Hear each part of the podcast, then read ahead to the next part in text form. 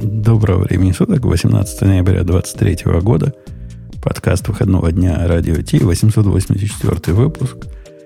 Бобок по причинам непонятным не отсутствует, Ксюша по причинам понятным не отсутствует тоже.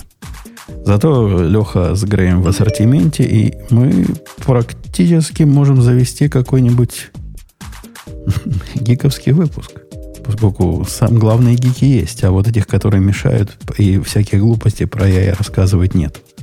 И это будет гиковский выпуск в середине э, ноября. Ну, чтобы, никак, чтобы всех запутать. Ну, конечно, это конечно, конечно. Новог... вместо новогоднего. А, новогодний выпуск, да. Сегодня, давайте официально сегодня будет новогодний выпуск. И новости-то такие веселые новогодние. Э, ну mm. что, давайте начнем с, с первой новости, которая потрясла всех. Буквально сутки назад. И буквально потрясла. Ну, прямо... Ну, прямо реально ничего не, предвещало, не предвещало же. То есть, э, ну, если вы не были в танке все это время, или под кустом, или где еще бывают, под камнем, если вы все это время не находились, или в траншеях, то вы, конечно, слышали, что Сэм-то того, дали ему сделать презентацию, а потом послали на все четыре стороны. Что случилось? А, Почему? И это другой Сэм, не тот, который сейчас сидит, а тот, которого уволили. Еще не сидит. Э, тот, э, да, тот тоже, кстати, еще не сидит. Он, условно говоря, еще последствия. Это мы про Сэма Банкмана э, Фрида говорим. Говорили, упомянули, так чтобы никто не перепутал с Сэмом Альтманом, который и есть главный герой. Так, а давайте, кто грязные подробности знает? Потому что все, что официально известно, это без объявления войны уволили Сэма Альтмана, правильно, из OpenAI. За ним ушел, эм, как его звали, Джордж? Грег, Бо, э, Грег, Грег, Бо, Грег да. Грег Брокман ага. ушел. Еще какие-то говорят три несколько таких довольно высокопоставленных ага. из типа уч- ученых, они говорят, да? Ну, это просто из Research Department. Да? Формулировочка-то там, формулировочка очень похожая, как, э, как в советское времена была. Не оправдала доверие партии. Потеря доверия. Да, да. Да, был не до конца, не, not consistently candid. Вот это вот я такой, не просто вот иногда не то, что привирал, а consistently вот это вот меня удивило. Так и что, а кто-нибудь что-нибудь знает вообще там через грязные Ну, на самом деле, э, значит, что касается именно фактов. Значит, там ситуация такая, что действительно никто ничего не, ничего не предвещало. А, и в пятницу, э, значит, э, там несколько действующих лиц, э, но вообще OpenAI, оно значит, в совете директоров у них на тот момент составля, составляло 6 человек. Сэм Альтман как CEO, Грег Брокман как, эм, ну, собственно, председатель совета директоров. Кроме того, э, там же есть Chief Scientist, это Илья Суцкевер, э, уроженец города Гойки в возрасте 38 лет. Э, ну, он там потом учился в Технионе, ну, эмигрировал в Израиль, потом в Канаду, и, в общем, теперь он в Штатах. А, кроме того, там есть три независимых директора, то есть не сотрудники компании. А один, ну, CEO Quora, помните такой стартапчик? Вот, Адам Дианджело. И э, еще два человека, одна предпринимательница, а у которой в профиле написано, что она гордая жена кого-то там, про кого я тоже ничего не слышал. А вторая... Не гордая жена. Директор жена. по стратегическим и прочим грантам а, Джорджтаунского университета.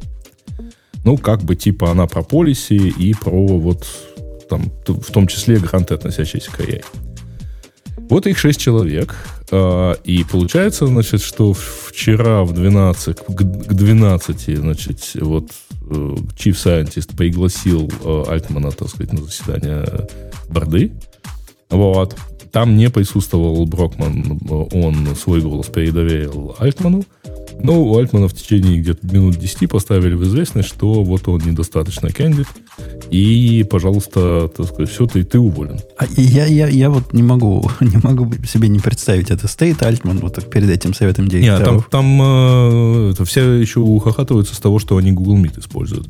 Почему-то всем кажется, что если им Microsoft один раз дала денег, то они должны моментально были на Teams перейти. Ну, не понимаю. Не, меня вопрос интересует. За ним сразу пришли вот эти охранники и дали ему коробку собрать, вывели под белые рученьки или как? Ну, наверное, все-таки не так, но с другой стороны, да. На чему все, все это сказали? Через минут 10 они точно так же созвонились э, с Брокманом и сообщили ему, что он уволен с позиции, освобожден э, с позиции председателя совета директоров, но м, остается, ну, как бы, компа- он важен компании. И практически одновременно вот в этот момент а, пошел вот этот текст, на который у нас стоит ссылка в официальном блоге OpenAI, и где-то за минуту до этого об этом сообщили Microsoft, что тоже всех отдельно порадовало.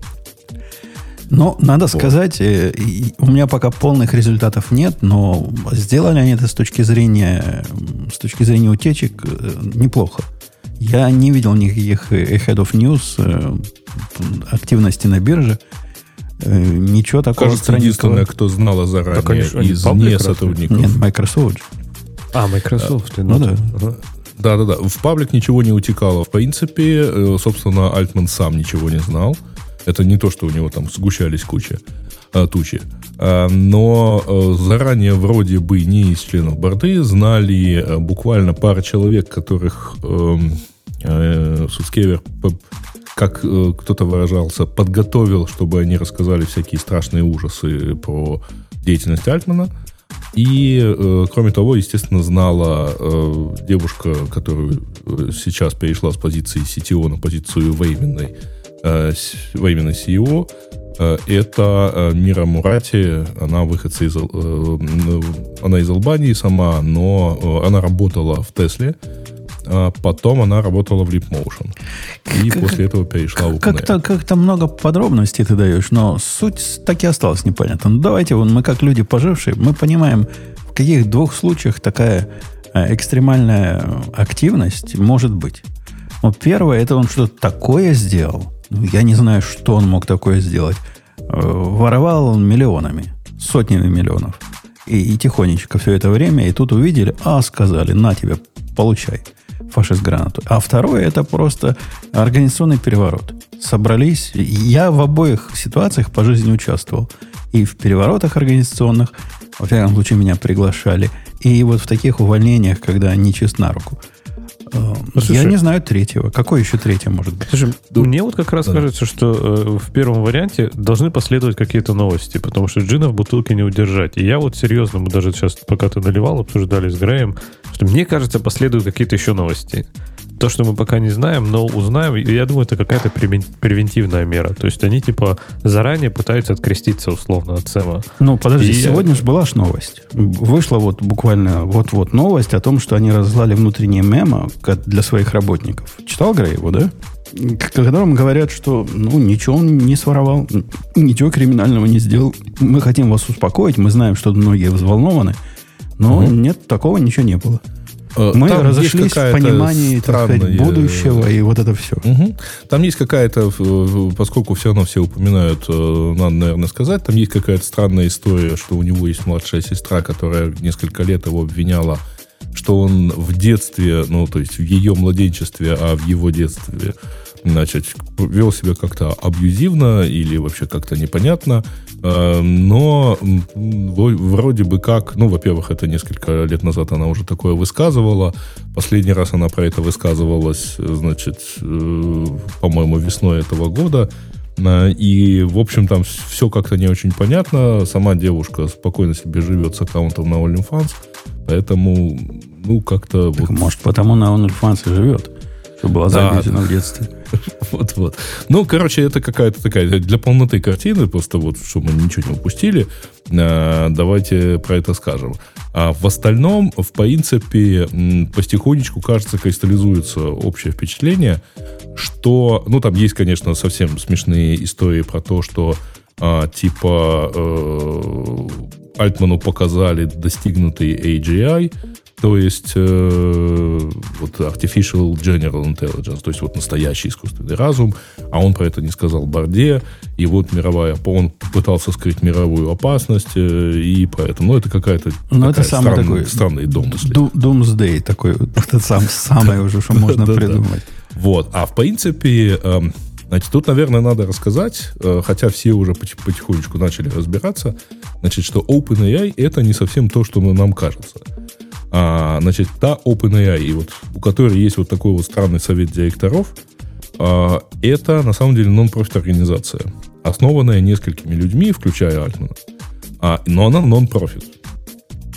Кроме того, э, значит, значит, она для того, чтобы вот как-то управлять всякими финансовыми вещами, э, эта non-profit организация организовала for-profit организацию, компанию, то есть, в которой аккумулированы с одной стороны значит, которой владеет и она, и э, там же сконцентрированы опционы сотрудников, и там же сконцентрирована, это такая холдинговая компания – и там же сконцентрированы деньги э, первых инвесторов, типа Рида Хоффмана, вот, основателя LinkedIn. А эта холдинговая компания владеет еще и OpenAI Global, которая является так называемой Capped Profit Company. То есть это компания, в которой зажат, возможно, зажаты возможные дивиденды. Погоди, погоди. И ты... вот в этой компании, кстати, это, э, значит, 40 9%, э, значит, вот это, в этой компании 49% принадлежит Microsoft. Ну, вот так сказать. Кому, кому интересно, э, как они там деньги между собой делят, меня вот что интересует больше. Меня интересует, а почему они... Леха, ты, ты меня как программист поймешь. Грей, конечно, не поймет. Почему они концептуально не поступили? Мы ведь любим концептуальные решения. Надо было SEO назначить э, чат GPT. Вот это было бы свой док-фуд бы вовсю применим. Ну, а почему нет, собственно? Он, он голосом умеет разговаривать. Да. Все. Не, ну это не, не новая шутка за эти, э, за эти сутки. а что сразу шутка-то? Вот этот, который General Intelligence разработали, пусть бы он и стал CEO.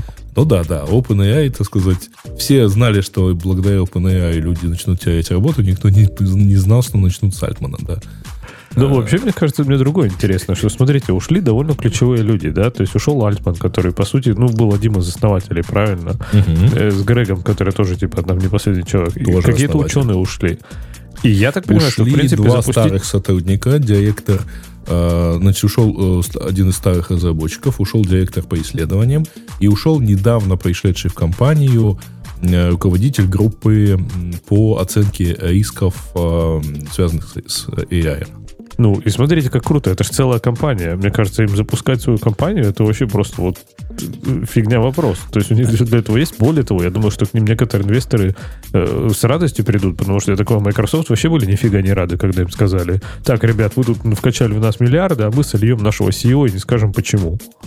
О, да, они были не рады, и э, они перед закрытием упали на 2% почти. Потом, правда, в пост, э, в пост-трейдинг они поднялись почти это, на это процент. Microsoft. Microsoft, конечно, да. да. Потому что OpenAI не торгуется. И, и вот, это, вот этот факт, кстати, таких э, относительно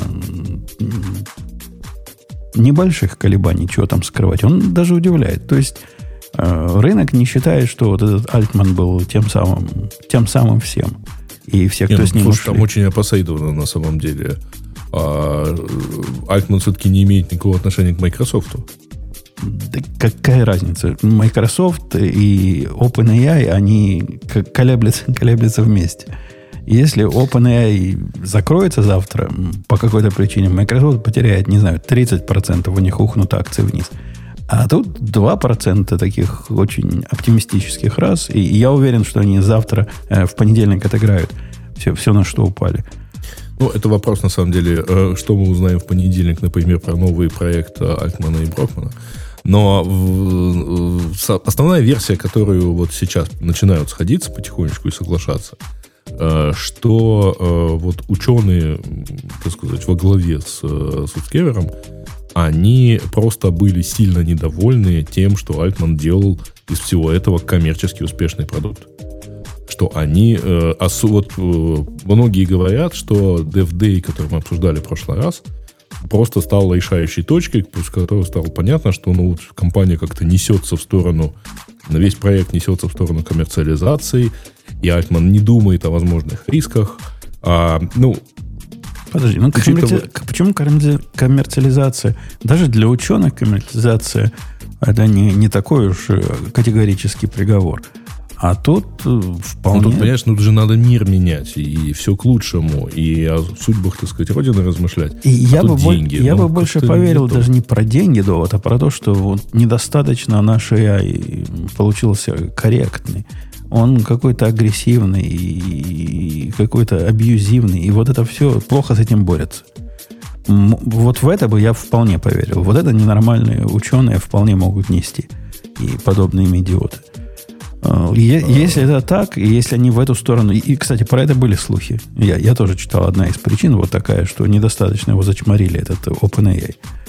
Мало, мало ему отрезали свобод то приход нового руководства нас не порадует. Мы, мы и так страдаем с его глупостями разнообразными. А тут глупости станет еще больше. Ну, чтобы, чтобы дети и вот это все, да, чтобы не обидеть кого-то. И э, это странное будет развитие, если, если ситуация именно такая. Ну, фиг его знает. Поживем, увидим. Ну, возможно, кстати говоря, к понедельнику мы узнаем, что э, появилось еще какое-то, точнее, еще кто-то дезертировал. Там, на самом деле, э, с точки зрения финансов, есть еще одна интересная история. Э, Альтман готовил буквально вот, буквально вот, вот-вот. Во-первых, э, новый раунд, и э, Борда, э, скорее всего, еще и обижена на то, что он про это ничего особо не рассказывал. То есть а да, говорят, его уволили в тот момент, когда он где-то то ли презентацию делал, то ли деньги собирал у венчурных капиталистов. Ну, вот он прямо реально... Э, там есть еще одна э, история про то, что он вроде бы как еще и VC-фонд а, пытался поднимать одновременно. Но, во-первых, да, он занимался переговорами о подъеме новых денег, а, потому что компании нужны деньги. Они... Еще одна новость, которую я добавил до всей этой истории – что на этой неделе компания закрыла прием платных регистраций. Ну, не закрыла, приостановила. Не надо уж совсем грязь. Не, ну, окей. При... Но, тем не менее, так сказать, с какого-то момента на этой неделе нельзя было подписаться за деньги на э, услуги компании. И до сих пор нельзя, видимо, да? Да, все да, еще ну, закрыто. По идее, по идее, не откатили. Там, кстати, похоже и ситуация есть. Я, я читал на сабреддите этого GPT, что люди отбирают аккаунты. Ну, то есть раз, и пришел, а вот ты переведен в Basic аккаунт. Денег с тебя не взяли за этот месяц, и ты теперь обратно в очереди стоишь. Причем это не один, не один такой был, а несколько таких несчастных пострадавших. Ага. Я, кстати, должен сказать, что у меня появился странным образом обратно вот этот voice, о котором мы в прошлый раз говорили чат GPT. Может, это у тебя как раз отбирали, а потом мы решили вернуть? А может, послушали? Я почитал, о чем люди говорят, и там разную мистику говорят. Слушайте, не поверите, мистика помогла. Мистика была в том, говорят, надо тебе подключиться к чат GPT один раз с какого-то другого IP. И ты попадешь типа на другой сервер, и он там тебя за, запинит на этом сервере, и будет у тебя все. Поднял VPN, подключился, действительно появился. Отключил VPN, все еще остался. Угу. Вот такая, такая, такая вот. А, кстати, ну, там есть еще одна история про финансы, потому что Альтман вел переговоры о продаже акций сотрудников а, по очень высокой оценке. То есть там оценка была в районе 86 миллиардов. Подожди, продажи акций сотрудникам? Сотрудников. Э, э, ну, то есть вот реализации условных опционов. А, ну так. Ну, так, в том числе так, вот из этого пула. Ну, да, да. Ну, то есть вот э, реализация этого пула, то есть чтобы, э, ну, просто чтобы там сотрудники, проработавшие, например, 7 лет в компании, получили как что-то там, смогли как-то выйти или еще чего-то. Вот. Но важно было даже не то, что э, ну, важно, важна была э, на самом деле капитализация, потому что предыдущие сделки были где-то на уровне, по-моему, 30 миллиардов оценки, а тут 86. И вот, скорее всего, этой сделки не будет. И э, люди, которые сейчас там внутри, вот вчера узнав, а сегодня понимав, понимая и на что-то рассчитывая, они могут, так сказать, начать тоже думать в сторону миграции куда-то из компании. Звоночки, которые вы слышали, дорогие слушатели, это все из-за того, что время перевели. А моя автоматизация включает режим не, не звенеть, не, не стучать в три часа вместо двух. Ну, переводить, как Грей рекомендует, я и не буду. Скоро обратно переведут время. Буду не забывать кнопочку волшебную On Air нажимать. Э, ну, ладно, финансы, понятно, романсы и все дела. У меня более интересная тема есть. У меня, Леха, знаешь, второй раз я провел эксперимент. Помнишь, я рассказывал, как я пытался при помощи чата GPT решить программистскую проблему, исключительно разговаривая с ним? Так. В этот раз, э, ну, тут гости приходили, в том числе дочка в законе, она совершенно вот стабильно работает при помощи, решает проблемы при помощи чата GPT на своем рабочем месте. Ну, то есть это Я, кстати, нее... тоже видел. Один из коллег вместо Гугла в чат GPT спрашивает, я удивился. Она, Окей, она да. прямо дает код, говорит, типа, вот я подозреваю ошибка здесь, что ты посоветуешь, потом какой-то тест посоветуешь. У нее это прямо флоу. И у нее это прекрасно работает, ее там ценят и, и лелеют, и тикеты она закрывает, и все в порядке. Мне аж завидно стало. У меня, у меня возникла интересная задача, которая, ну, в принципе, сама по себе могла бы быть задачкой на интервью. А, Вот внимание, внимание, внимательно. Представьте, есть у вас два набора данных. Один лежат в Монге. Один набор квоты, а второй набор трейды. Что там внутри, не важно. Важно то, что в обоих есть timestamp. И там есть timestamp, и там есть timestamp. Теперь задача. Необходимо э, заредюсить количество квотов так, чтобы взять только те квоты, э, рядом с которыми был trade. Понятно, да, задача? Трейдов мало, квотов много. А ря- рядом что значит? Ну, рядом плюс-минус, параметр, да? плюс-минус там миллис- миллисекунды. Неважно сколько-то. Плюс-минус сколько-то Они, вперед. естественно, они, естественно, не подряд идут, да? Это Но они, в, мон- не- они в не- Монге лежат. Ты можешь подряд взять. В принципе, можешь запросить их подряд. по таймстемпу можно, да? Можно, да. Теперь вопрос, как ты это сделаешь? Причем э, делать это надо, э, исходя из того, что их мы, мы говорим о десятках и сотнях миллионов штук. То есть, ну, загрузить в память, потом хэши построить вообще не вариант. Ну, я пошел к чату GPT и говорю, дружище, есть вот такое, вот такое, что будем делать? И он начал мне давать решение, вот как будто бы я на интервью интервьюирую джуниора. Это было такое впечатление похожее. Он мне дает код, который, ну, типа работает, но про оптимальность, ну, я ему говорю, нет, ну, тут там 50 миллионов таких будет. Он говорит, а, так не будет. Я его хотел навести на мысль о том, что надо стримить оба результата. То есть в Монге мы берем курсор для трейдов, курсор для квот и придумать алгоритм, как э, работая только с курсорами, ну, то есть инкрементально доставая по одной записи, решить эту проблему без, с минимальными буферами где-нибудь. Ну, уж Учит- точно. Слушай, учитывая, что не сортировано, это даже не так сложно, правильно? Ты просто читаешь, ну, по- типа, э, ну, по- поочередно, да, ты в зависимости от того, перешел ты за, за границы своего рубежа или нет. То есть э, выбираешь квоту, смотришь следующее у тебя, например, по курсору из этих, из э, трейдов, попадает ли в твое окно. Если, попа- если не попадает, берешь следующую квоту и так далее. То есть, типа, так прыгай между этими, наверное, все и прочитаешь. Ну, по большому счету, да. Но тут же необходимо эм, иногда обратно класть.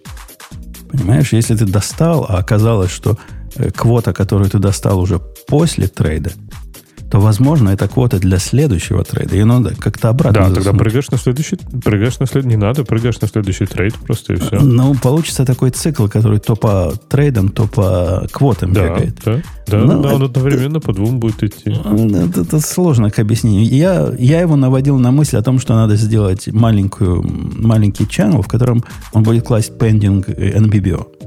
И когда достаешь следующий NBBO, ты всегда достаешь по, по приоритету с pending, а потом из настоящих. Ну, с селектом из двух каналов, причем первый с приоритетом. То есть первый выбирается, а второй по дефолту вынимается, если в первом ничего нет. Я заколебался с ним разговаривать. То есть я все это смог ему убедить, как надо это сделать. Ну, честное слово, я бы быстрее руками написал. А, А что самое... ты говоришь, кстати, что в память не уйдет? 50 миллионов войдет в память или они у тебя большие документы? Ну, во-первых, 50 миллионов... 50 миллионов чего? Трейдов в память войдет? Да. Да ни, нифига подобного. А что, они большие у тебя такие? Ну, не, Сами ну в какую-то память, в какую-то память оно войдет. Закидать железом. Ну ладно, даже если бы оно вошло, а как ты потом будешь э, их доступаться? Ты, если их Ну в да, хэш положишь, да. то ты по плюс-минус не можешь ходить. Это надо нечто типа, которое умеет с границами. Ну, у меня была одна из идей в BallDB держать. В BallDB можно такие типа индексы делать. Ну, зачем, если можно вот так красиво сделать при помощи двух стримов? И- Есть функция, которая берет два канала и отдает третий канал. Ну, красота же. Канал, Ну да. канал этих трейдов, канал квоты, и вот дает reduced э, квоты. Не, по-моему, шикарная задачка для интервью. Не на джуниора, понятно, но на, на мидл. Неплохая, да. Буду, буду, буду иметь в виду. Ну, я, я повторяю, я заколебался его словами заставлять это делать. Это было болезненно, настолько, настолько же болезненно, насколько учить джуниора вот, это, вот этому делу. Все время наводящий вопрос. А, и, и причем он делал ошибки. Вот эту часть, когда не кладет обратно, э, я говорю, он, он сделал вначале два канала, вот как ты описал. Читает из, э, из трейдов, мэчит NBBO. Я говорю, ну смотри, у тебя же одно потеряется, как минимум. Он говорит, а, да. И какое решение, думаешь, он придумал? Временные переменные завести, типа current. Я говорю, ну одной же мало, может быть, несколько. А она говорит, сейчас слайд заведу. И, и вот, вот это все он интерактивно делать, это очень болезненно. Не, не дал он мне сразу хорошего решения. Но с намеками смог сделать. Надо ему сильно намекать. Но вопрос-то у меня возник-то, я к чему все это? Если ты, если ты знаешь, как оно должно быть, написать самому быстрее. Если не знаешь, как должно быть, примешь, наверное, его первое решение, которое будет ну, не самое оптимальное. Так оно не оптимально, но оно бы сработало, правильно? Но оно у тебя будет. Оно с багом было. Да. Оно было реально с багом. И причем этот баг на, на этих 700 э, миллионов NBBO ты бы в жизни глазами не определил. Когда он иногда одно теряет. В редкой ситуации. Ты бы замучился его потом искать. Я, я не понимаю, как, как моя дочка в законе. Может, в питоне это все как-то аккуратнее получается. Кажется, там никто не парится просто в этой производительности. Ну, производительностью и точностью. Да. Ну, потеряли и потеряли. Ну, из 700 миллионов потеряется там 100 штук. Кого это в конце концов волнует? Плюс-минус. Вот, вот такая вот такая жива, жива И вот за это, ты думаешь, его и сняли, да? Потому что плохо, плохо решал задачу Путуна. А ты слушай, из интереса предложи, пусть твоя дочка в законе через этот, через чат GPT найдет решение. Может, она по-другому как-то умеет с ним разговаривать? Может, ты как-то вопросы иначе. задавал? Ну, я, я использовал свой собственный вот этот GPT, который, он называется, Go чего-то там, Go Wizard, Go, Go Companion. А, ну, ассистент. Да, Go Companion себе сделал. Он глупости не говорит. Задачи решает. Мой стиль знает. В общем, все, все должен был понять. Ну, увы. То есть он понял. То есть то что, то, что я сейчас на него жалуюсь, это, конечно, смехотворно. Потому что, в конце концов, я заставил его написать именно тот код, который можно было cut and paste. Практически целиком. Но все время наводить его... И, и вот эта его манера писать if чего-то, else чего-то, else if чего-то. Причем внутри if, вот этого первого, стоит continue. Вот потому что это в цикле происходит. И вот это, а внутри else if break. Ну, куда ты эти if с else пиндюришь? Ну, ты же сделал предыдущий выход. Вот, вот это он в упор не понимает, что вот так некрасиво, вот так не надо делать. Надо ему отдельно сказать, а как бы теперь элиминейт вот эти все дурацкие вложенные if. И, и вложенные форы он тоже очень любит. Прямо это... Его учили, видимо, большом количестве плохого кода. Это, это да. Это да. Ну, слушай, Тут подсказываешь ему. Все, все пишут плохой код, а потом удивляются, откуда он этому. Подсказываешь ему, вынеси это в локальную анонимную функцию. Он, о, говорит, хорошая идея. Сейчас вынесу, от этого код станет лучше читаться. Ну да, станет. А где же ты раньше был умный-то такой? Ух, угу. ух. Меня обычно в длинном диалоге на тему вот какой-то разработки с ним мешает э, отсутствие возможности, типа, так, ладно, все, забудь последние два ответа, или три, идем с предыдущей части, потому что куда-то мы не туда ушли. Так, новое. Ну, я в этом случае новое открываю. Ну, он же, по идее, все это дело как-то уже проделал уже много раз. Э, уже какие-то там итерации. Вот где-то в середине, видно, пошел не туда. И ему надо как-то сказать, типа, вот так. Забыли последние полчаса общения, начали снова. А, а кстати, все уже, Леха, все, все уже, Леха, в твоем лице получили чат GPT для JetBrains? Не знаю, слушай, я давно не проверял. По-моему, или, не, даже не приехал. Не просил. Не приехал. Не-не, я просил, просил, но я, не, по-моему, не активировал. Ну, ты знаешь, как, ничего не как получал, он никаких. приезжает? Он внезапно приезжает. Ты открываешь... Письмо-то какое-то дадут? Нет? Не было никакого письма. Уже Copilot чат, вот этот GitHub Copilot чат, он у всех уже есть внутри ID. Просто если ты в очереди, оно ничего не откроет. А ты попробуй его открыть, может, уже и откроет. Не раз, и открылся вдруг. Подожди, ты имеешь в виду GitHub Copilot чат или AI, который от IntelliJ AI? Не, AI, который на IntelliJ, меня тоже уже ждали, но это полный и унылый отстой. А, ты имеешь в виду Copilot, который... GitHub новая версия Copilot. Copilot, которая... Окей, не, не Ко- знаю, не который, смотрел чат, еще. который чат. Но надо для этого попросить было. Он сам по себе не дает. Если не подписался, По-моему, то ты тоже просил. просил. Он, К- он на, прямо... на сайте GitHub что-то я просил. Я них все время что-то прошу, видишь, поэтому... Он, он Может реально, может он реально чат просил. GPT, как чат GPT, просто в контексте того кода, который у тебя сейчас открыт. Ни больше, ни меньше. И с их кастомным промптом каким-то, который нам Бобу как-то рассказывал. Э, Окей, ну что, пойдем какую-нибудь другую тему. Алексей, Ну, пойдем. Да. хотели бы какое? вы что-нибудь выбрать? Нам хардкорчик или развлечение? Я прочитал историю, от которой волосы стынут в жилах. Ну. Про то, как Илон Маск выковыривал сервера в руками с помощью перочинного ножика. А, ну слушай, это не очень... э, Я, я удивлен, что Гриша, например, ну, он ее нам принес в чатик. Э, Я удивлен, что ее не видел где-то там, я не знаю, месяц, по-моему, или два назад. А, э, ну, довольно старая история, да, но я тоже, например, все это полностью пропустил. Я даже почитал там подробности. Для тех, кто не в курсе, что вообще происходит, о чем мы говорим, э, довольно, по-моему.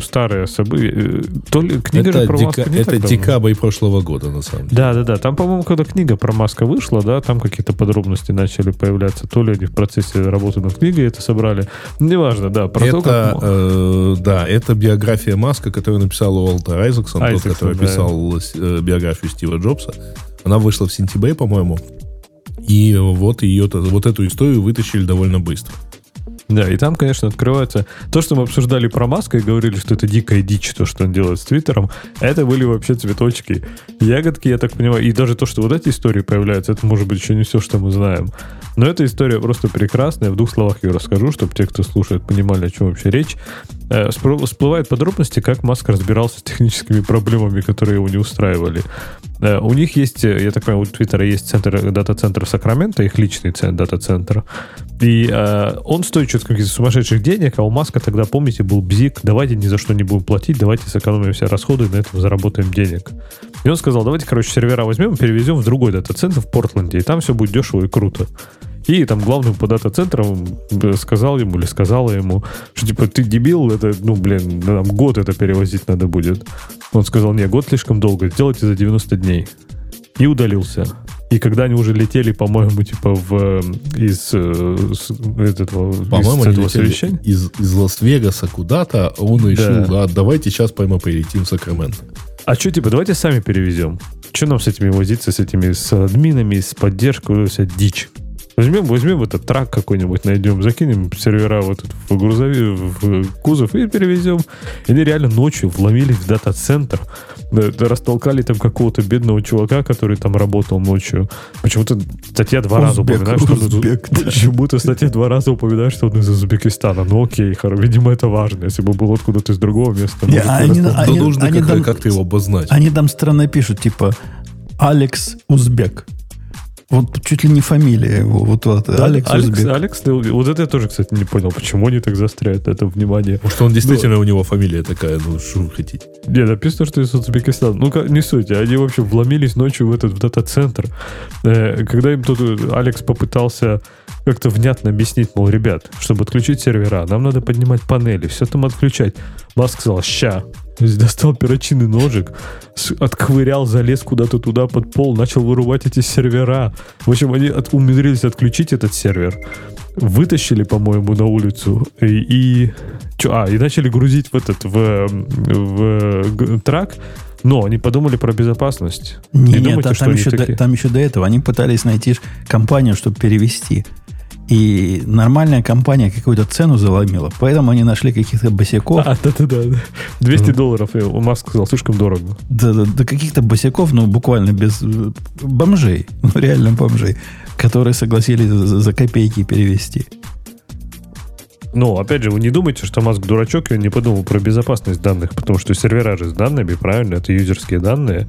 Он продумал. Он отправил своего ассистента в Best Buy, купил там замки вот эти кодовые навесные, и они навесили это на сервера, чтобы спасти данные, чтобы защитить надежно данные. Sensitive информацию. То есть это просто такой сюрреализм, ты про это читаешь, ты думаешь, не, ну это, ну типа, ну, ну даже для Маска это too much.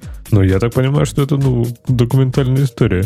Нет, Нет, это, в э, это этой- то, в что этой- сам Айзексон э, мог и видеть, между прочим. В, в этой истории удивительно, как все вот это, которое полнейший пердуха, э, как все это закончилось относительно успешно. То есть там было столько мест, ну, например, нельзя же катить вот эти огромные тяжелые шкафы по э, просто по полу дата-центра, там маску говорили, что они столько могут не выдержать, провалится к чертовой матери. Он говорит, да фигня, четыре колеса разделить на четыре, вы математику не знаете. То есть вот это могло пойти не так. Его в этом, в подполье могло там 33 раза током убить. И он мог отключить весь дата-центр своими попытками отключить именно то, что он хочет отключить. Трак этот могли и 33 раза украсть, и сервера могли не доехать до места. Столько всего могло пойти не так. Но смотри, может, Леха, гениальность Маска в том, что все-то в результате пошло так. И Твиттер же даже не лежал особо много, да? Он Там прилег на самом ненадолго, деле лежал. по-моему. Ну, там не чуток- все равно Это, прилег, это говорит только о том, что вот представляете, насколько... э, Вы помните, мы же тогда обсуждали не- несколько раз, что насколько ж там все было, видимо, хорошо написано, что оно вот даже эту обезьяну с перочинным ножиком спокойно Не, не, пережило. нехорошо. Один из, э, э, ну, Маск, когда потом после этого рассказывал, как он до жизни такой дошел, где-то я в этом читал, его там типа убедили, что все системы э, имеют глобальный failover. И если он отключит этот дата-центр, ничего, по идее, произойти не должно. Но оказалось, что в некоторых э, местах кода было прямо хардкоджено адрес э, или адреса, я не знаю, какие именно адреса, видимо, IP вот этого сакраменtovского дата-центра. То есть там тоже, знаешь, игры не гении сидели и, и- и тоже не до конца все как следует Ну, сделали. да, так сказать, обезьяну с ножиком она не предусмотрели. Вот. А, но, э, слушайте, э, вы же понимаете, что многие это воспринимают как скорее смотрите, какой он крутой. Вот он взял так это решительно, вот это вот в потоке, телефон, позвонил, заказал, все это, сам погрузил и поехал. И все хорошо. Ну да. 200 баксов опять же сэкономил. Executive, Да. так сказать, decision э, произвел. Э, э, Мне, мне это напоминает... что тут думать, прыгать надо, да? Мне это напоминает, когда я, я работал в израильской компании, вот такой, вокруг биржи. У нас был спутник свой. Представляете, какие мы крутые? У нас был спутник свой. Но поскольку это было суровые 90-е и начало 2000-х, спутник мог только в одну сторону работать. То есть он мог только оттуда туда посылать в одну, Ага, download. да. Можно, на- можно на него что-то залить, а потом он на множество, значит, поинтов делает оплот. Ну, типа download с точки зрения Земли, а так он... И вот пришел новый директор, который был бывший футболист, и начал возмущаться, что у нас ошибки иногда бывают. Ну, мы же ему объясняем, ну да, бывают ошибки, односторонний протокол, ну вот да, ошибки, поэтому мы передаем чуть ли не в два раза больше данных, чтобы компенсировать, а от этого денег много стоит. Он говорит, нет, это не годится никуда, необходимо передавать данные один раз, и придумайте, как это сделать. Вот так вот. Односторонняя передача. Придумайте, как это сделать. Я ему сказал, можно спутник второй поднять, который будет заниматься противоположной стороной. Ну, после этого он успокоился вроде бы. Но Ну, что-то напоминает. Похожая история масштаба всей Украины э, была в 2005 году, когда министром транспорта назначили э, ну, человека, который на железной дороге до этого был только в качестве пассажира. А, и вот он это знает, я не знаю, может, новое поколение не помнит, а тогда это просто передавалось, потому что это все еще и слушалось, условно говоря, там, на, по селекторной связи, это даже не Zoom, это как на стриме на 50 тысяч человек сказать. А вот он сидит на, на совещании, пришел послушать, значит, и там докладывают, что такая-то дорога погрузила столько-то э, крытых вагонов и столько-то полувагонов. Он сидел, сидел, терпел, терпел, потом говорит, а почему вы грузите полувагоны? Грузите полные. А я, я, поскольку ты так всегда подолгу рассказываешь, я в это время отошел э, взять, взять себе заправки для, для сигареты. Ага. А, а ты быстро закончил на этот раз. Ну, Ну, что ж делать? Вот э, это ровно та же самая история. Что вы тут вот это? Вот сейчас я все разберусь, так сказать, дам вам э, указания и побежали. Ну, надо, надо признать, я Ну, не могу сказать, что вот подобная дикая разрушительная активность, она всегда стопроцентно признак дебилизма. Ну, наверное, в 95% случаев таки да. Но бывает те самые 5%, когда устаканившаяся организация просто нуждается в каком-то шоке и трепете. И, по-моему, даже где-то в этих школах управления учат, что новому человеку устроить шок и трепет это, это ну, хорошая человеку, идея. Безусловно, лег, легче это сделать, но эм, в действительности вот в декабре и в январе, э, там, э, когда Маск, так сказать, махал шашкой и дергал э, серверы за все подряд, а тогда еще не знали, на самом деле, всех этих леденящих душу подробностей, тогда очень часто повторялось, что, ребята, смотрите, а, вот эта фигня не падает. Он тут машет шашкой, а Твиттер почему-то работает. И сейчас все на него смотрят, именно там директоры, да, и инвесторы. И они теперь думают, ага, это значит, ну ладно, 70% мы увольнять не будем, но значит мы можем уволить 30, и у нас будет работать. И можно наверняка половину дата-центров закрыть, потому что они столько железом, настолько это залили, что там лишнего половина. Можно поубирать половину железа. Но... Целый дата-центр отключить, и никто не заметит. Ну, типа, да. Ну, Но на самом деле, правда, в какие-то золотые времена делали резервирование там минус один дата-центр, минус два дата-центра, а может быть оно не надо, может быть, ну его нафиг, так сказать, это увеличение доступ latency на 100 миллисекунд для сайта может не имеет значения. Так что... Может не имеет, если оно стоит каких-то сумасшедших денег. Черт его знает. Когда деньги стали считать, оно, оно ведь и технические приоритеты другими становятся. Ну, было где-то 10 или 12 лет назад была такая статистика от Амазона, что у них 100 э, миллисекунд э, latency, а, ну, уменьшение на 100 миллисекунд latency равно 1% оборота. И это как бы, ну, стоит поработать. Ну наверное. да, но тут Microsoft, а тут, собственно, Twitter, который более или менее... Кто использует Twitter как real-time платформу? Ну, там что, реально, типа 100 миллисекунд Тут в Твиттере обновление? на самом деле. Э, ну, как бы да, дофига. Э, на самом деле у них именно, ну, там, скажем так, real-time news. Ну, вот и вчера это было по МЗМет. Ну, придет, придет. У меня последняя... каждую минуту что У меня последняя новость. Аляпка ретвита чего-то. Пять минут назад. И пока я не обновлю вот этот свой твиттер, новых не появится. Вот появились новые. И я нормально себе, как, как раз про интернал мема про Альтмана появилась у меня, которая одну минуту назад. То есть о миллисекундах здесь речи не идет. Какие-то минуты. Ну и нормально. Куда вы спешите? Торопы, торопыги какие. Э, ладно, пойдем на, на что-нибудь веселенькое. Веселенькое у нас есть э, даже, даже странненькое, да, такое. Apple говорит, что будут RCS поддерживать. Это их ваши заставили, Лех? А, нет, не Нет, наши заставили этот магазин, сторы делать сторонние их заставили наши. А, какого черта они? RCS, насколько я понимаю, это такой богатый SMS, правильно? А, да, это новый стандарт, который запущен, э, так называют, у нас были short э, message system, у нас была multimedia message system, то есть SMS, MMS, а теперь RCS это Rich Communication Services, а, и это стандарт, который может быть поддержан прямо вот на уровне операторов, и многие американские, например, операторы и европейские начали это потихонечку у себя выкатывать. Слушайте, Но... а я, я на стек положи, Грей. Вы видели бы про Nothing Phone, который стал совместимый, Android, который совместим с iMessage? Каким шикарным программистским Леха образом тебе понравится? Догадайся, да, как он совместим, да. Э, там внутри маленький iPhone. Ну, почти. Там внутри виртуалка, которая идет на их сервера, на которых бегут то ли маленькие айфоны, то ли iMessage для Мака. Ну, вот это все. Но в результате все совместимо. Ты как будто бы твой месседж с другой Красота. шкуркой оно, конечно. Элегат, элегантное техническое решение, я бы сказал. Да, это пока Apple за ним не пришла. Но у них надежда, я так понимаю, что Apple слишком зачмарена всякими европейскими регуляторами и не, не будет наезжать. Вот только на это и надежда. Оказывается, iMessage... Ну, бить, бить будет не по лицу, да? iMessage на американском рынке это для вот этого поколения Z типа решающее. Вот если нет iMessage, то телефон не подходит.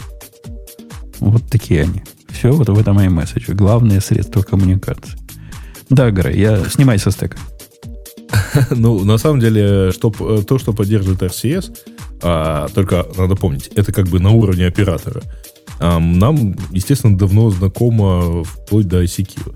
А, потому что это статус прочитанности для сообщения, это, например, там э, информация о том, что вот кто-то набирает сообщение, э, это большие картинки, это э, передача видео и так далее. Это, по-моему, и групповые какие-то штуки, нет? Да, да, да. Ну, то есть это, в принципе, фактически как бы мессенджер, только фишка в том, что это стандарт для операторов. Причем его можно поддержать так, что он будет работать без операторов, то есть он будет работать по Wi-Fi. А, оператор выступает в данном случае как авторизация, но тебе, условно говоря, не нужен сам сигнал там а, LTE или 5G и так далее. Ты можешь через Wi-Fi с ними связываться. Ну, собственно, операторы умеют, например, э, делать там voice over Wi-Fi, поэтому в чем проблема? Ну, вот. а глав, а. главное, это ты скажи, будут зелененькие или синенькие? Зелененькие. То есть все равно То есть проблема, проблема буллинга ни, ни, никуда не денется. Там же, собственно, проблема-то типа вот, мол, наши дети а, булят других, которые других детей э, или наших детей булят другие дети, потому что все в чатике синенькие, как полагается у iMessage, а у кого-то нищебродский э, андроид, и у него зелененькие э, смс -ки. Не, ну а сейчас Проблема справедливости... дифференциации, да? Э, так да, да, да. Сейчас справедливости ради зелененькие это не только цвет. Они много чего еще не умеют. Они не могут большие картинки прикладывать, они не могут свои контакты расшаривать, да, есть, они да, не могут location расшаривать. Ну да, смс-ками. Все это они не могут делать, они реально ущербные и убогие члены вот этого элитного общества со своими нищебродскими андроидами. А RCS это починить? Типа, что, что вообще туда выходит? То есть они смогут, типа, уведомления доставки какие-то делать? Картинки. Типа, да, типа да, вот да, это да, все, да, они а доставки, должны уметь. А То есть все вот эти фишечки, по сути, они будут доступны, неважно да. на каком то устройстве. Да, вот они, не, они будут доступны, э, значит, между RCS абонентом и iMessage.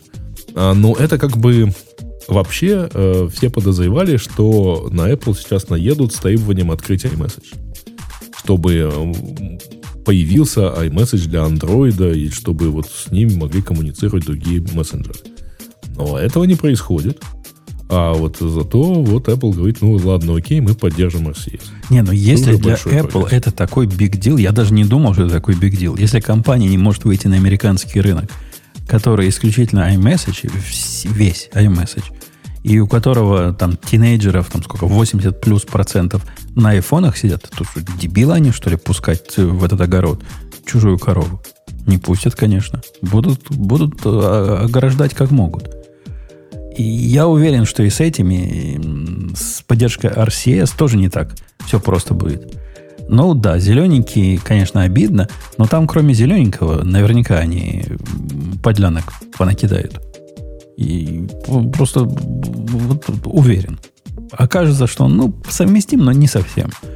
Вот как бы работает, но все равно ты человек второго сорта. И тебе хочется купить нормальный iPhone, чтобы быть как все пацаны ну, девчата. Правильное желание, на самом деле. Ну, конечно, конечно. Ничего нам вот эти андроидовские, нищебродские устройства использовать среди детей. Да, да, да.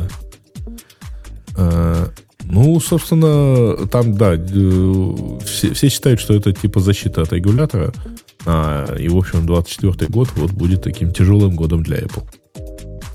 Окей. Э, окей. Э, я хотел, знаете, на что ваше внимание обратить? Обратить за что? На что, на что, на что, на что? А, вот, вот, да. YouTube решил, решил помечать или заставлять, да, создателей контекста, который при помощи AI сгенерирован, э, маркировать его особым образом. Типа создано mm-hmm. не живыми людьми, не вот этими мешками с мясом, а настоящим честным AI. Да, причем они обещают, э, что если вы используете AI и не указали этого и так далее, то вас просто забанят навсегда. То есть это перманентный бан. Я, в принципе, их э, инцентив, так сказать, понимаю, поскольку количество каналов, которые в последнее время, вот как война вот это началась израильская, количество каналов, которые мне пытается YouTube подсунуть, чтобы я посмотрел очередные новости, которые все очень похожи, и все, видимо, генерятся AI, и, судя по всему, и голос там AI. Они правильные новости рассказывают, они правильные относительно карты рисуют, ну, такие условные карты, такие карты схемы. Но количество их удивляет. Ну, десяток другой каналов, которые на самом деле один канал, просто пара, чуть-чуть разные картинки, чуть-чуть разные голоса, и сто процентов это сделано при помощи AI. Ну, надо нас как-то ограждать. Ограждать от этого всего безобразия. Ну да. Ну, такое требование сейчас есть у большинства платформ. А, если это касается, если используется AI, например, в подготовке рекламы или еще где-то, ну вот требуется... Они, с одной стороны, хотят бороться с фейками, а, которые явно там являются част, частным случаем э, дезинформации. А с другой стороны, там же есть еще большое направление, которое вот там оно не покрывается сейчас YouTube. А это э, сгенерированная музыка, например. То есть очень большое количество сервисов э, типа Spotify, они реально начинают бороться с, э, с генерированной музыкой, потому что ну как-то очень просто э, забить, так сказать, э, все это дело эфир, э, забить эфир э, э, всей этой генерацией и, э, так сказать, зарабатывать деньги просто. А и я вчера, кстати, посмотрел вот эту последнюю песню Beatles, которую, которую ага. я создал. Я прям не проникся. Ну, то есть оно, конечно, уровень технологий восхищает, но, собственно, всем целом не проникся. Меня не, не шторкнуло вообще. Не, никак. ну, э, ты имеешь в виду э, сама песня? Да сама песня, вот как оно все получилось. Но оно видно, что я это генерил. Ну, ну видно. Ты, вот, подожди, слышно, что ты, голос ты Джона видео все-таки имел? вообще не похож на... Я, я, я, я и видео видел, и, и, и аудио слышал, да, одновременно. Нет, подождите, ребят, давайте так. Голос Джона никто не трогал. AI занялся тем, что он отвырезал, смог вырезать голос от, э, вока, от э, пианино, на, ну, от рояля, на котором он играл, потому что это ну, черновик, да. Записанный на кассетный магнитофон. Конечно, но качество там было очень плохим, а, и типа они, по сути, да, вырезали и вытащили, и улучшили его немножко. Не то, что улучшили, изменили, ну, но... Обработали там. Компози... Я думаю, что там достаточно стандартный набор э, всего этого, и да, слышно, что он плохо записан. То а есть получилось... он, мягко говоря, не в, не в Ноймана Получилось э, как цветной штирлиц в результате. Ну, не забывай, что это песня, которую Джонс, в принципе, это забраковал, да, она у него лежала в черновиках, которую он не особо хотел делать. Для меня, как для битломана, последняя песня Джона — это все-таки Real Love, которую они записали, когда еще не делали этот Anthology в 90 э, в 2000-м, да, или когда в 95-м. Ну, еще с Харрисоном, да. Харрисоном, да, еще. Вот тогда вот там Джон, там Джон как Джон, и Битлз как Битлз. А тут больше ностальгия, конечно. Это, ну, приятно, но, блин, ну, не знаю. Ну, не знаю, мне, мне песня очень как-то понравилась, потому что там такая... Она очень, э, очень подходит по названию, вот что это последняя песня. Слушай, а, прощальная. А, а моя дочка в законе, оказывается, оказывается, Битлз не любит. И не поверите, почему. Она Грей из ваших, из самостийных. То есть она оттуда. Ну. И у них в школе э, изучали Yesterday. Песню изучали. Ты представляешь? На уроке литературы. И после этого у нее ненависть ко всему, что с Битлз связано, возникла со школьных Я думал, лет. Может, думал, может, она Лена на Ленина перепутала. Нет, вот так. Вот такое вот ваша украинская школа испортила, понимаешь, целое поколение. Безобразие. Ты там напиши Зеленскому там, или кого ты знаешь, вот этим всем напиши, чтобы перестали э, этому обучать в школах. Подожди, мы еще с Пушкиным не разобрались. То есть уже перестали, но еще с памятниками разбираемся. Поэтому а ну, Пушкин, Пушкин уже вместо него памятник э, Леннону, это прямо хорошо. Пушкин да. уже не ваше все. Вообще не, ну, ну надо что-то сделать. вот. Понятно, понятно. Тарас Вообще он подпадает под, э, так сказать, понятие имперского чиновника, потому что он был же э, чиновником 9 месяцев э, когда служил в Одессе. То есть можно забанить, закан, заканцелить. Вообще, так сказать, полностью. Окей. Okay. Okay. Э, ну, что у нас еще хорошего есть, Алексей? Да, что у нас еще хорошего есть? Lack of compensation in open software is А он как бы подсказываешь, подсказываешь. Не подсказывай. Какие-то голоса, голоса слышу в голове сейчас. Вот я, что- Не, хочешь, давай про это поговорим? Я просто скажу честно, я не читал, поэтому если А, ты расскажешь... а, Расскажи про что читал. Что Я читал. а, Подожди, Давай подожди, тогда Леха, расскажи. Леха, Леха, Леха. А, про что читал? А, да, Я читал выбирай, про- что ты читал. Я читал про то, как этот э, э, Web Application Firewall пнули в нежный бачок и сказали прекратите их деплоить А Я знал, что ты это выберешь. Вот прямо стоял, палец держал на, на, на- на курке. на курке. Да, давай, докладывай. Что с вафами не так? Тормозные, дорогие, плохие и вообще дел- работу свою делают некачественно. Я вообще, кстати, когда читал статью, я думал, что он говорит больше про, типа, который AWS, Web Application Firewall. А он что-то говорит там про как-то... Ну, я так понял, что он про вот эти все коммерческие, которые, типа, он прямо ставятся. Ну, про тех я Ну, ничего не слушай, могу сказать. во-первых, есть, э, например, у Cloudflare WAF. Не, он говорит про WAF как явление. Ну, и, во всяком Ну случае, да, я такой как- контекст Ага. понял. Ну, вот WAF вообще вот идея в том, чтобы э, слушать HTTP, каждый HTTP request и проверять по каким-то регексам его наличие или отсутствие чего-то там, это значит путь никуда. Пишет он, ну, какие причины? Говорит медленно, да? Время чуть ли не в два раза увеличивается. Но Да. это ведь проблема реализации ВАФа. Вот эти 736, э, которые стали из 455, это, то есть почти в два раза ухудшение всего. И average request в секунду тоже почти в два раза. Это он про какой конкретный пример говорит? Это кто так делает? Не знаю, он где-то там дальше, вот если раскрыть э, эту э, specifics about the э, benchmark, там какие-то детали есть. Но что-то в Kubernetes деплоит, какой-то Ingress Nginx, там прям тяжело прорваться через это. Через... Его, его point... А, ми, Minio, да? Это, наверное, какой у них там этот... Меня, да, как, как AWS, только другой. Только с- сами написали. И его поинт в том, что надо решать проблему на том уровне, на котором ее надо решать. Если у вас есть у Log4j и вот эта атака, то ее не вафом надо покрывать. Кстати, мы вафом ее в том числе покрыли тоже. А э, обновлять библиотеки и делать все правильно. Ну, С этим я даже не спорю, но вафы же не такие проблемы решают. не, ну правильно? погоди, я бы с этим поспорил. Но, а представь, у тебя есть чужой код, который у тебя на премис бежит, или чужая библиотека. Что ты с ней будешь делать? Ждать, пока автор выкатит фикс? Тут хоть что-то, хоть как-то. Ну, пусть он и не 100% накроет, но на 90% накроет. Проблема. Ну да.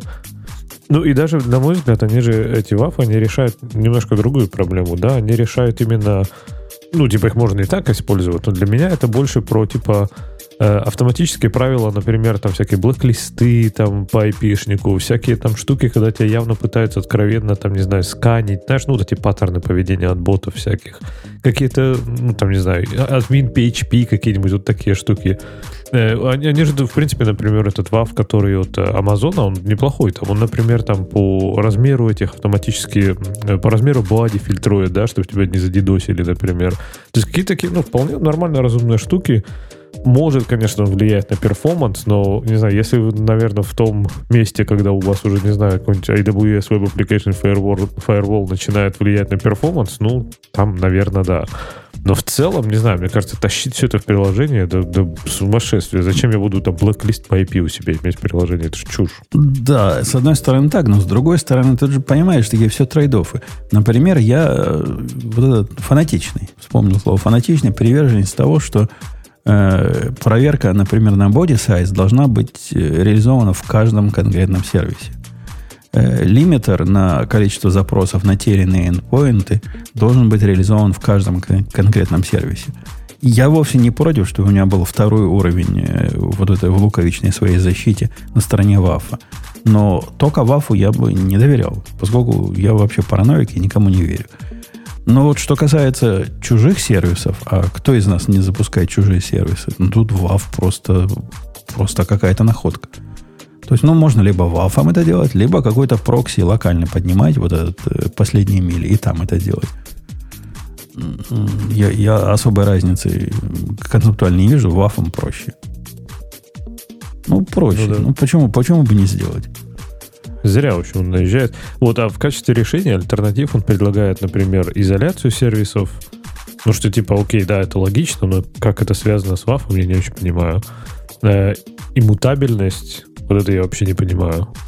Read-only file system. Причем, причем тут... А, package менеджер, который требует перезагрузки. Тут я реально завис. Какой package менеджер? Какой перезагрузки? Причем тут WAF? Лимитер на стороне сервиса странно, если инстансов много. Да, конечно.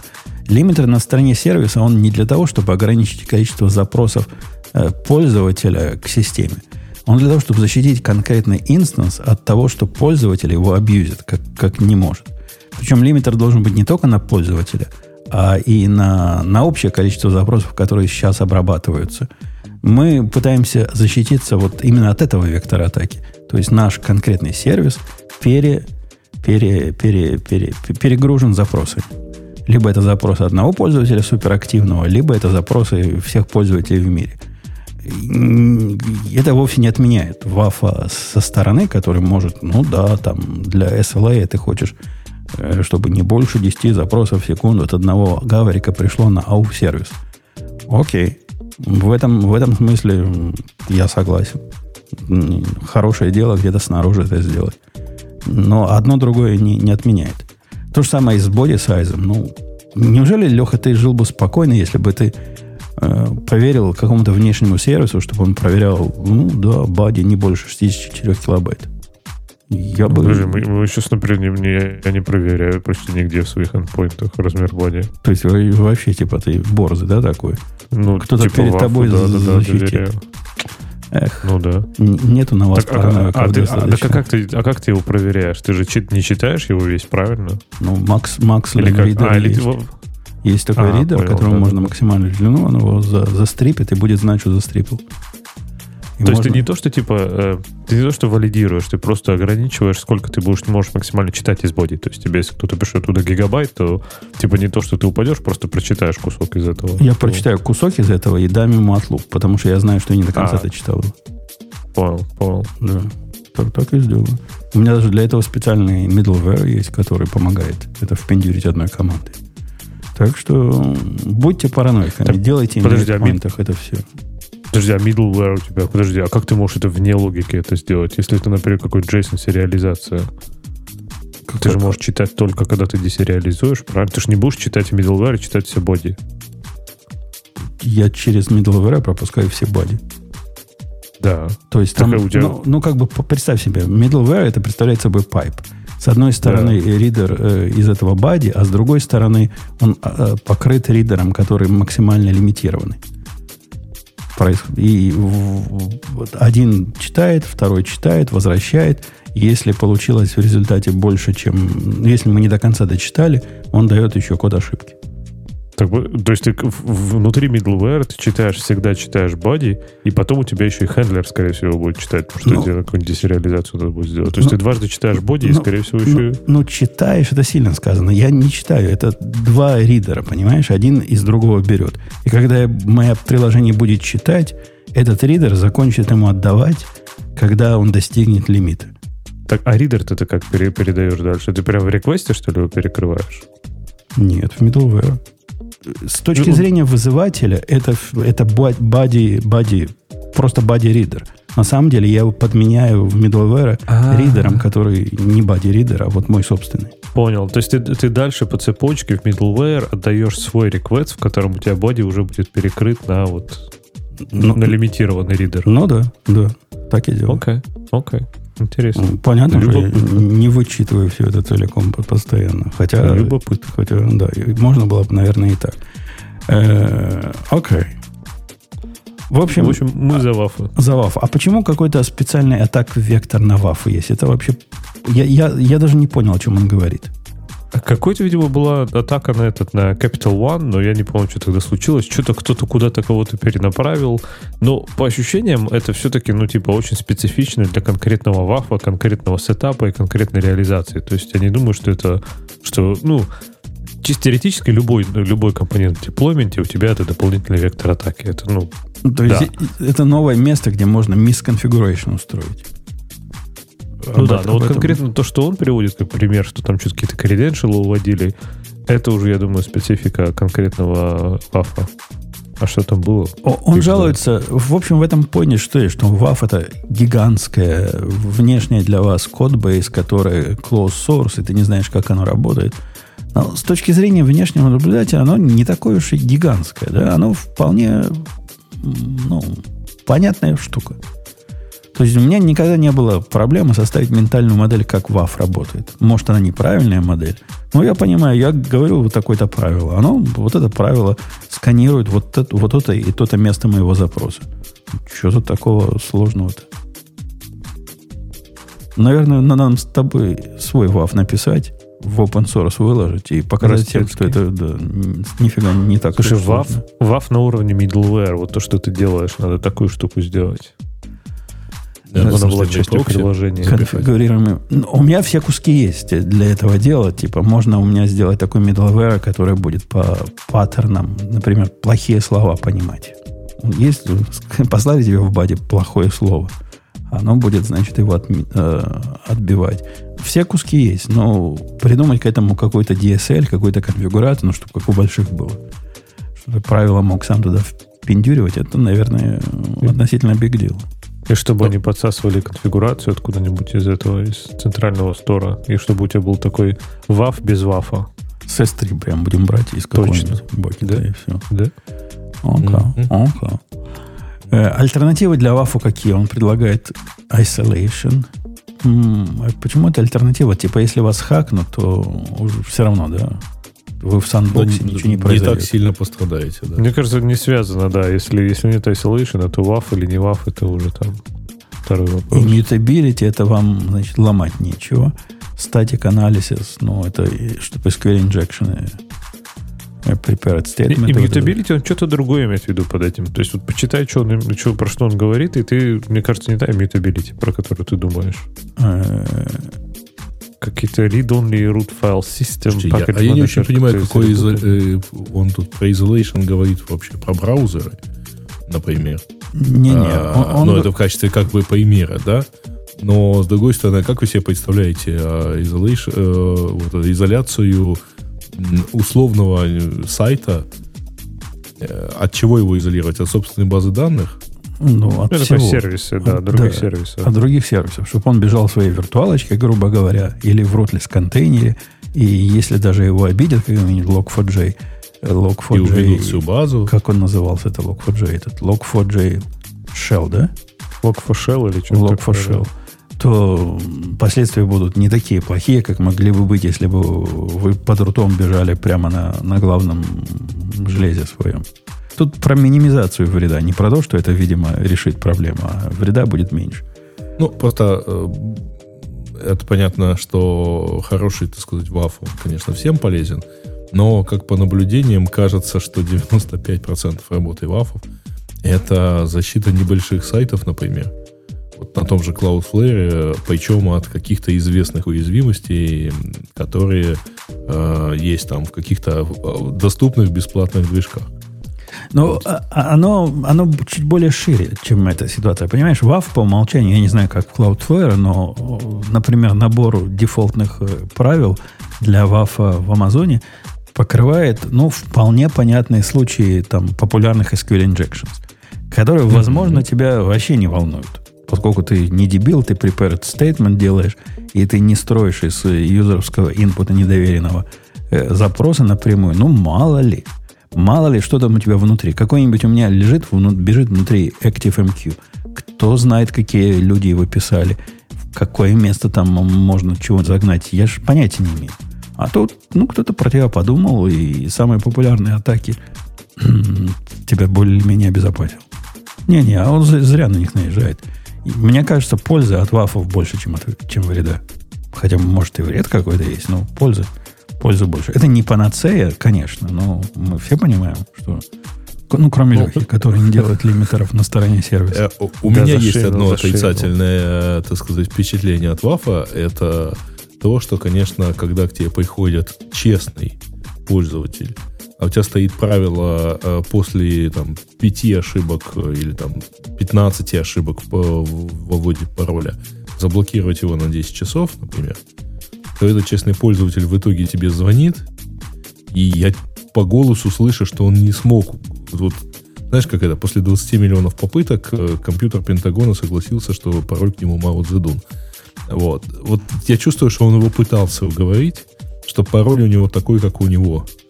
А компьютер его, понимаете ли, не послушает. Ну, а что Ну, лав тут тоже, да. что такого, да? А, не, ну, это как раз правило ВАФа. Типа, если, ну, там, более глубокое, потому что там в данном случае это WordPress с э, security пакетом. А, Ну, вот. По-моему, хоро- хорошая, во-первых, практика. Да, хорошее правило, да. Оно ну, в блин. 90, наверное, 9% работает как надо, но 1%, конечно, ну, паразитный, Да. паразитный эффект.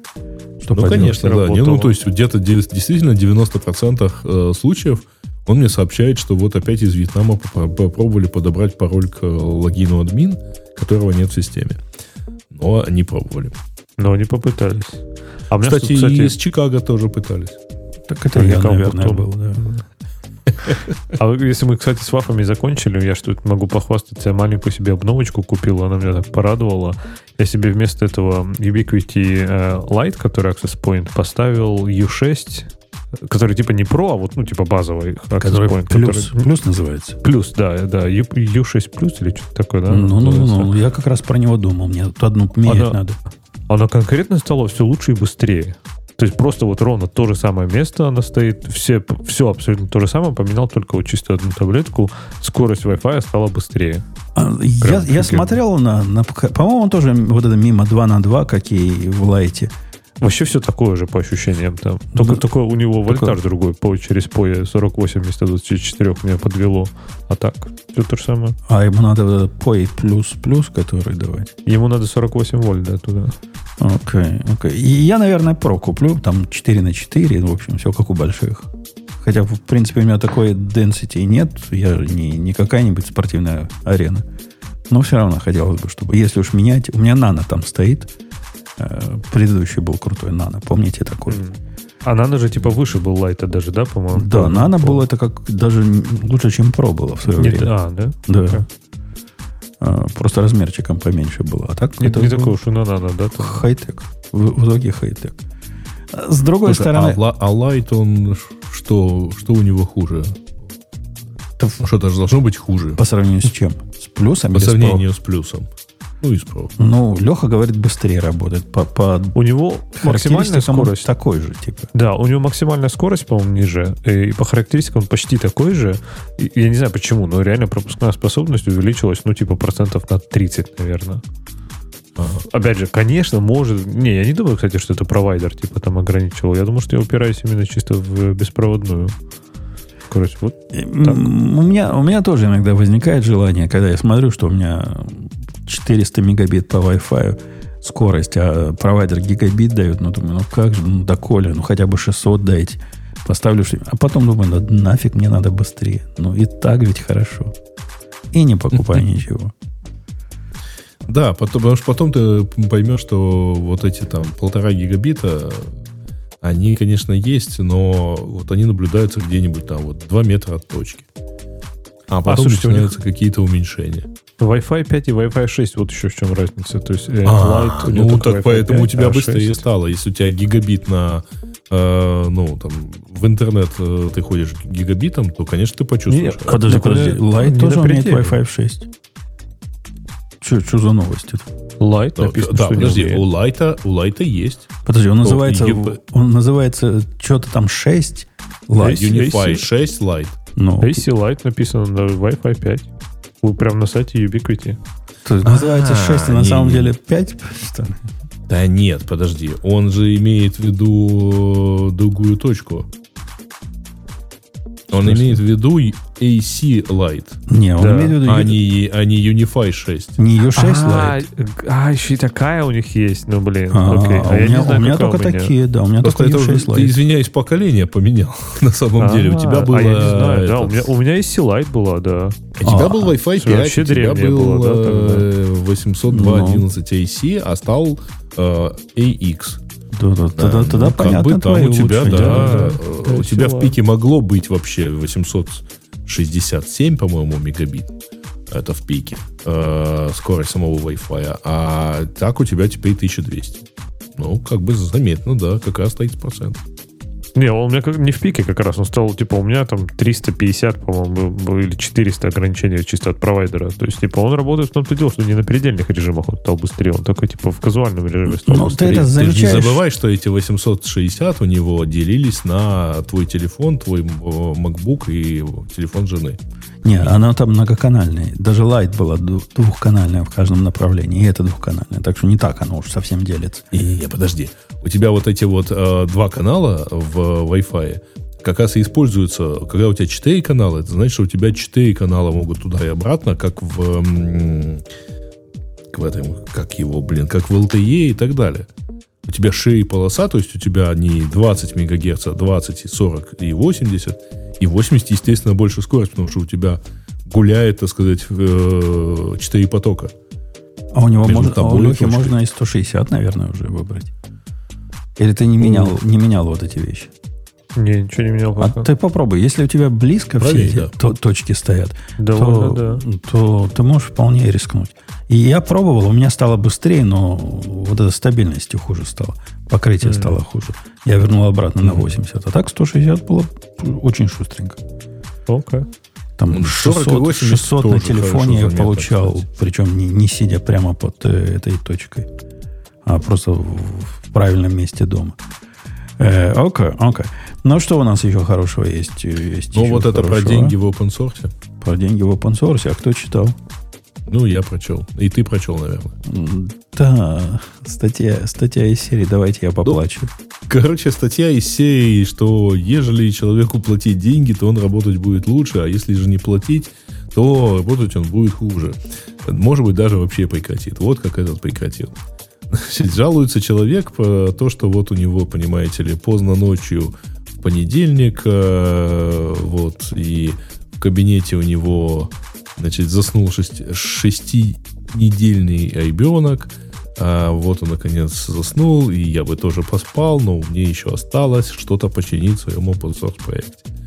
И дальше он начинает выводить какие-то странные вещи, формулы, что типа время равно passion плюс money, а money равно contributions на usage. И, в общем, если, э, конечно, так сказать, девелоперу за участие в open source платить, то ему, у- него будет лучше в этом, в этом отношении, так сказать, а, Мотивация. он, у него будет мотивация заниматься open source. Э, Что вы думаете? Статья у него полна внутренних противоречий. Он пишет, э, или здесь я читал, или в обсуждении этой статьи я читал, по-моему, прямо в статье. Говорит, был у меня проект open source, который я сделал, и вдруг он стал популярный, а потом мне больше не фан им заниматься. Ну, прям не фан, вот не, не стоит у меня душа на него, никак не хочу к нему приближаться. И он пытается найти сам себе объяснение, а как бы его смотивировать. Да я уверен, то, то количество денег, которое он сможет получить, от кого бы он ни получал, не смотивирует его заниматься э, нелюбимым проектом.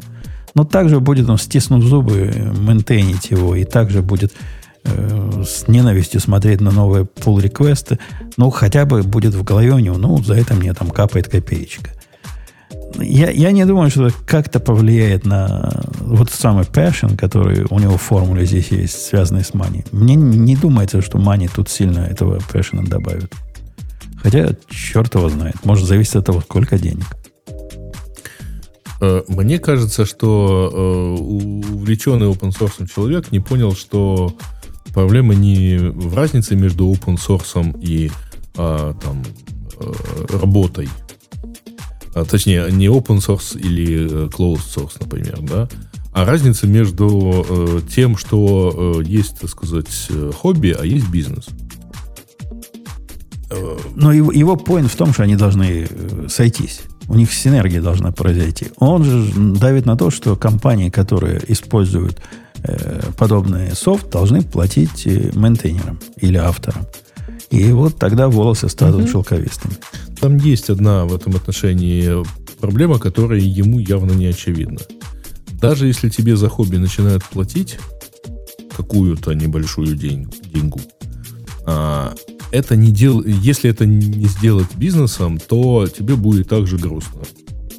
Потому что у тебя, условно говоря, все вот как-то на коленочке, ты в 11.43 ночью, ну, то есть 23.43 по факту, да, а все равно должен вспомнить про это и как-то сделать, да может, ну и вот, да что там эти 500 долларов в месяц, что они мне дают в конце концов.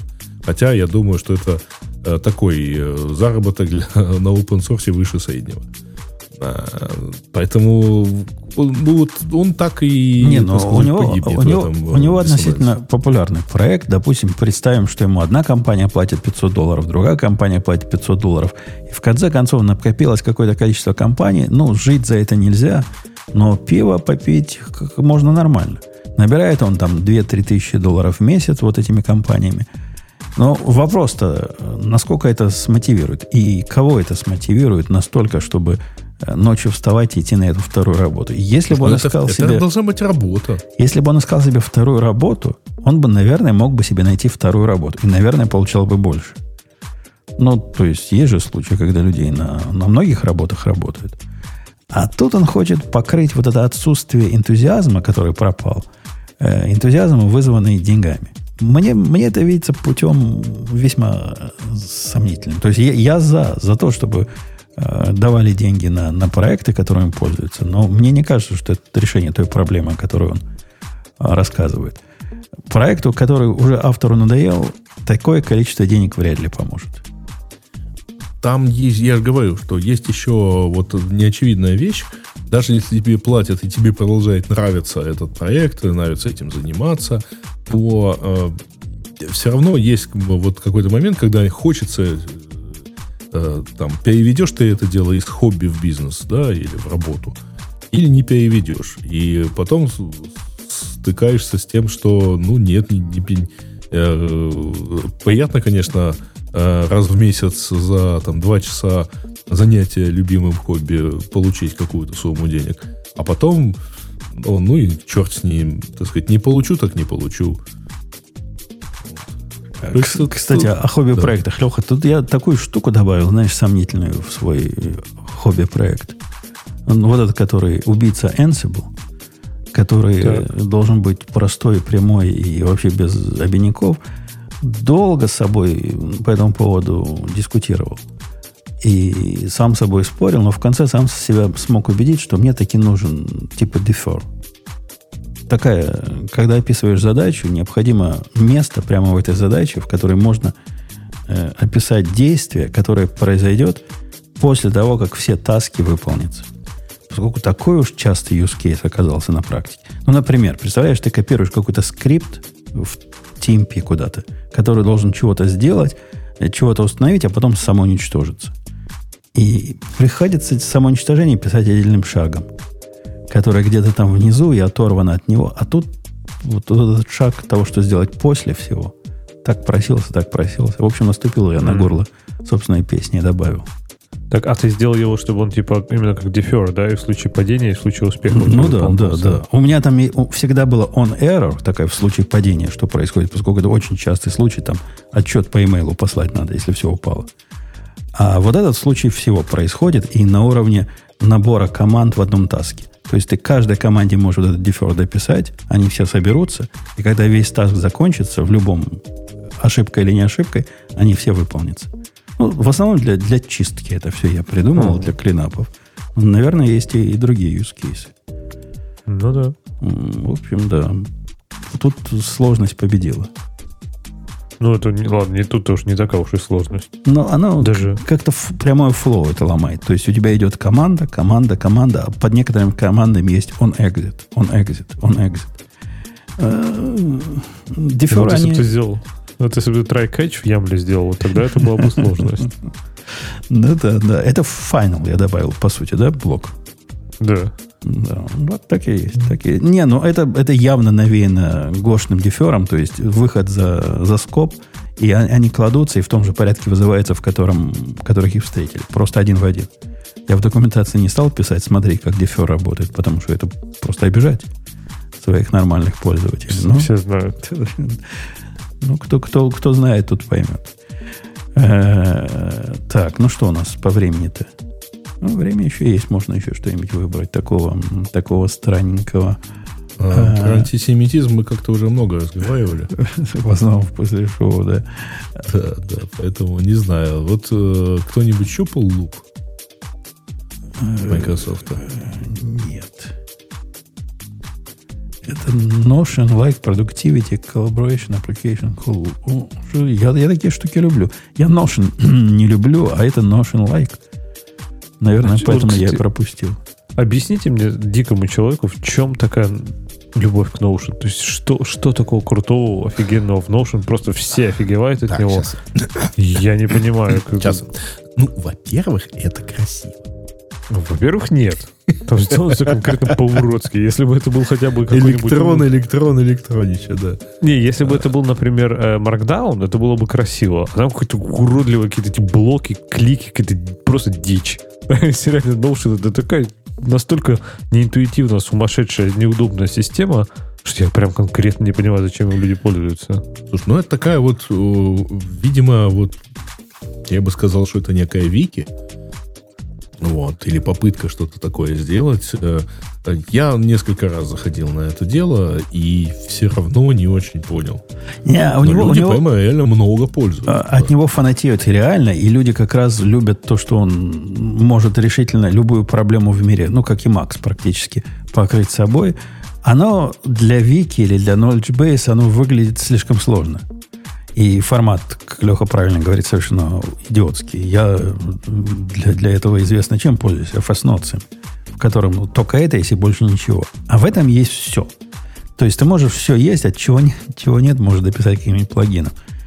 И, ну, народ кайфует. Может, у нас с тобой какие-то use cases слишком простые, Леха. Ты, например, не хочешь в Вики сразу и список, э, какое молоко купить, ввести, и, и список knowledge base. А предпочитаешь это делать разными местами. И тегать, да, всех еще налево и направо там. Да, да, да. И, еще коллаборацию там, конечно же, потому что, ну, как же, как же без, без, без коллаборации? А чатика там нету, я бы не удивился, если там и чатик был бы. Наверняка, наверняка есть. Чат- по-моему, чат- чатиком все становится лучше. Тоже Ну, там на самом деле же, чатиться. э, там масса э, темплейтов, то есть ты можешь э, пойти вот это вот и выбрать, сделать на основе Notion там issue tracker, например, или еще какой-нибудь трекер, или CRM. На, вот я сейчас листаю просто эти шаблоны. Ш- значит, что бывает из Notion. Э, Да. Notion сделан для нормальных людей, пишет тебе Кирилл, а не для программистов. Зачем нормальным людям Markdown? А? Ну, видите, хоть кто-то один в этой аудитории, вот в аудитории считает, что я программист. Все для нормальных, чисто для нормальных людей. Да, да. Для тех же, для кого проще да, идет на этот MacBook. Все, нас больше. Да, да. Но и нормальным считают. людям Markdown как раз полезен, потому что, напомню, Markdown это такая штука, чтобы не заморачиваться HTML. Э, Чтобы не замачиваться другим языком разметки. А это один из, наверное, это такой самый простой язык недоразметки, который рендерится примерно одинаково, ну, плюс-минус. Он тоже оброс всякими глупостями со временем. И таблички в разных маркдаунах по-разному рисуются, и моджи некоторые поддерживают, И некоторые нет. версии Markdown, да. Но, ну, по большому счету, в принципе, даже мои тетки на Маркдауне уже пишут. Хотя делают это при помощи перевода своего ворда идиотского Markdown. Исключительно потому, что я их Ну, заставляю. кстати, Telegram поддерживает Markdown. Но тоже так поддерживаешь и лучше не поддерживал. Он такое специальное подножство поддерживает. И не во всех случаях. И на уровне API ты можешь сказать, а это у меня Markdown, это у меня не Markdown. Это не... Вот у, у нас в ремарке у нас чисто Markdown повсюду. То есть все в Markdown. Повсюду, ну, сквозь.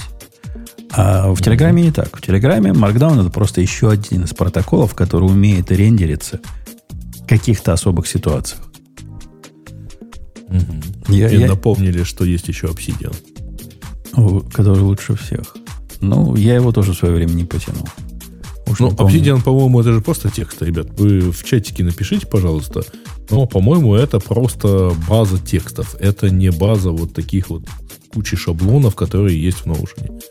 Э, То есть не то, чтобы я был против текстов, но у меня есть просто прекрасный, например, этот а, Ulysses, который э, ну, почему-то мне понравился.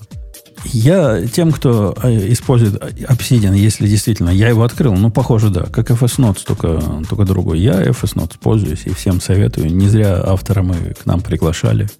Работает Мгм. прекрасная программка, без, без претензий, делает именно то, что надо. Выглядит, ну, как программа должна выглядеть на Маке.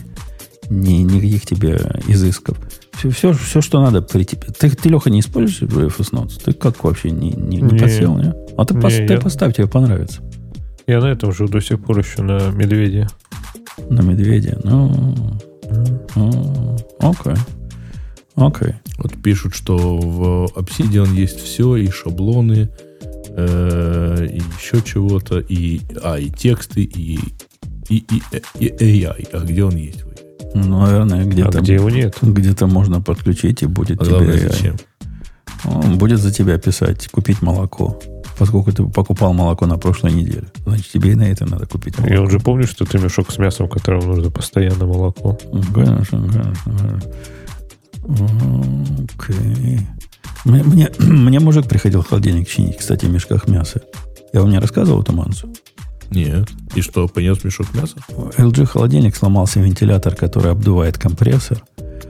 И, судя по всему, это у них популярный баг. Такая странная система. LG, когда заказываешь их официального починщика, они ему не доверяют тебе принести деталь. Это какая-то вообще удивительная хрень. Я такого раньше никогда не видел. Они тебе по почте присылают все детали, которые ты должен ему выдать. При этом я абсолютно не знал, что мне должны это прислать. По почте приходит посылка на мое имя. Я открываю, там какой-то моторчик лежит. Ну, вентилятор, моторчик для вентилятора, ну, что это такое? Я уже выговорил практически. Думал, зря мне что-то Amazon не то послал. И вот так у них устроено. А мужик, который пришел, такой странный был, слушайте, я таких странных не видел. Может, у вас в Англии, Леха, такие? Но у нас таких не бывает. Он первым делом, он, значит, шутить начал. Говорит, а, это, говорит, скорее всего, ваш этот самый э, фильтр там внизу забился. Это, говорит, часто бывает, когда шерсть животных, ну и волосы хозяев. Потом посмотрел на меня и говорит, ну нет, не в вашем случае. Причем сам-то, сам-то тоже, тоже лысый, понимаешь? Но шутит. И вот такой шутник говорил э, особенно обидно было, да, от этого. От, от коллеги по, по лысому цеху. А Он без перебоя что-то разговаривал, и, к счастью, не требовалось никакой реакции с моей стороны. Вот все 15 минут, что он лежал на полу, Так это у прикручивал. тебя СМР был, да? Да, да, да. Он, он все время о чем-то так громко и так настойчиво. В какой-то момент мне он показался настолько странным, что я думал, надо спуститься, открыть на всякий случай оружейный сейф. Потому что фиг его знает, что он дальше будет делать. Но нет, обошлось. Обошлось А без прикинь- прикинь, выстрела он в щас- воздух. Прикинь, он сейчас рассказывает тоже где-то сидит с мужиками в баре. а К такому клиенту странному пришел. Я к нему и так подкачу, и так как-то разговорить человека. А он с хмуро на меня смотрит и на шкаф на оружейный косится. Ну что? Э, да, вот такая, вот такая история. Э, ну, хорошо, запустили они луп, запустили, чего они только не запускают. Он только для винды, небось, да, бывает? Православный. Ну, пока да. Ну, на самом деле, чисто с точки зрения денег, это выглядит неплохо, потому что, а, ну, народ, конечно, э, помнит э, судьбу Тимсов, которые убрали довольно быстро, а тем более будучи бесплатными, убрали Slack. А тут вот будет вот примерно так же хорошо, да. Да, да. Про Teams, убрали Slack, я даже не хочу ничего говорить, потому что сейчас приходится немножко использовать периодически Teams, мы так медленно мигрируем. Не то, что мигрируем, но смешанно используем. И Teams это, конечно, вот это, это праздник жизни. То есть это Microsoft, по которому я очень скучал. То есть первый, первый вопрос, который тебе задают, когда ты заходишь на сайт, чтобы скачать Teams, а тебе какую версию? New или old? Я такой, я... Я не знаю. Вы мне скажите, откуда я знаю, какую мне надо версию? Любую. А, нет. Вот Не, ну Teams, это, этом мое Teams это какое-то, какое-то зло просто. Злобное зло. Я и научился трюку, трюку недавно. У меня до последнего времени Teams в упор не работал. Когда я из календаря ссылку кликаю, он говорит, запустить Teams. Я говорю, запускай. Он запускает и говорит, залогиньтесь в организацию. То есть ссылка от другой организации, он хочет, чтобы я в нее залогинился. И пока я не залогинюсь, он дальше меня не пускает. А я не могу залогиниться, я гест. Типа, чё, как я туда залогинюсь-то заказчика-то? Но вот если взять ссылку, вставить в браузер, и она тогда даст, хотите ли вы открыть Teams, вот тогда он правильно все передаст. Поубывав бы, ну просто, ну, идиотство какое-то. В какой-то момент их интеграция с календарем, что ли, что-то обрезает. Где-то у них что-то что обрезается. Да и ужас, ужас, ужас. Ужас и кошмар. А все им пользуются. Это просто де-факто стандарт. Я не помню уже давно никакого конференц-кола с видео, где было бы не Teams, а что-то другое. Не, ну слушай, есть Google Meet, например. Ну есть... да, наверное, где-то он есть, наверное, им кто-то пользуется, но если взять вот это, те совещания, куда я хожу, то 98% это Teams, и оставшиеся 2% это... Ну, а потому что оно же бесплатное. Модное. Оно у тебя и так есть. Как модное называется, скажи. Ну, которое все пользовались во время эпидемии. А, э, Zoom. Zoom, да. Вот это 5% Zoom. Но это только для продвинутых. А так все, все на Тимсе. Ну, слушай, а что, плохо, что ли? Ну, конечно, плохо, убожество какое-то. Не открывается в один клик. А, а так нормально. А, ну, а, а мы, знаешь, чем пользуемся, как, как, когда мы устраиваем конференцию с нашей стороны? Мы еще более динозавровые. Мы сисковой прилудой пользуемся. WebEx. Ну да. Ну, так сказать, э, не все из нас э, себе незлобные буратино. А мы когда-то купили то ли пожизненную лицензию, то ли на 10 лет лицензию. Вот теперь сидим на нем. Раз уже деньги плачены, чего? Ну, слушай, с другой стороны, они все примерно сейчас одинаковые. А, и там для созвона вполне себе удовлетворяют. Ну, для внутренней коммуникации мы исключительно на Mattermost перешли, и это прекрасная штука, за исключением того, что нельзя в текущий разговор добавить нового человека. Вот это просто косяк какой-то у них. То есть, если начинаешь в группе из двух человек, то третьего не добавить в, в этот разговор. Надо сразу начинать в группе из трех человек. Это такой частый use case, типа, звонит мне наш этот маркетолог и говорит, вопросы есть. Я говорю, не надо другого чувака позвать. Он говорит, а, хорошо, сейчас я новый звонок создам. Это, это дико бесит. То есть, это тут трубку вешать, там поднимать. Ну, ну косячок, надо мэтр мосту починить. Но факт, то, что у них такое есть, и оно работает, и экраны шарят, видео нет, и слава богу, что нет видео, это просто бомба. Просто красавцы и молодцы. Э, ну что, пойдем на темы наших э, глубоко уважаемых. С да, одной стороны, время, время пришло, с другой стороны, нас же и мало здесь. Кстати, надо, да. Надо. А, эту новость мы не рассматривали, но, в принципе, это из, из того же. Значит, Apple пообещал еще, что в 2024 году представит возможность э, устанавливать, ну, допустит э, неофициальные App Store для э, пользователей в Евросоюзе. И да, тут хороший комментарий дополнительный, доступ к NFC для сторонних платежных систем. Э, все это история, э, так сказать, борьбы с регуляторами в Евросоюзе, которые хотят, чтобы все было открыто, чтобы все было хорошо и эм, чтобы всем было, так сказать, здорово, пока Apple никому такого не делала, кроме, по-моему, в Корее они разрешили подключать сторонние платежные системы, потому что там просто решение суда есть соответствующее. Ну, окей. Посмотрим. Опять же, Евросоюз. Окей. Да. Автор request э, официально прекратил работать над синхронностью и в целом третьей версии. Чё-чё? Слушай, а разве request не, не часть сейчас питона? Леха, ты не в курсе? Был бы Бог, Вообще без понятия. Я, я удивился. Для меня, говорю, для меня факт того, что есть огромный, просто огромный пакет по работе с HTTP запросами для питона, это типа вообще скорее ему минус, а не плюс. Ну, request это, это вот оно, понимаешь, это вот то, чем все нормальные люди пользуются. И что там скрывать, я когда-то писал свой собственный пакет как, как request только для Go.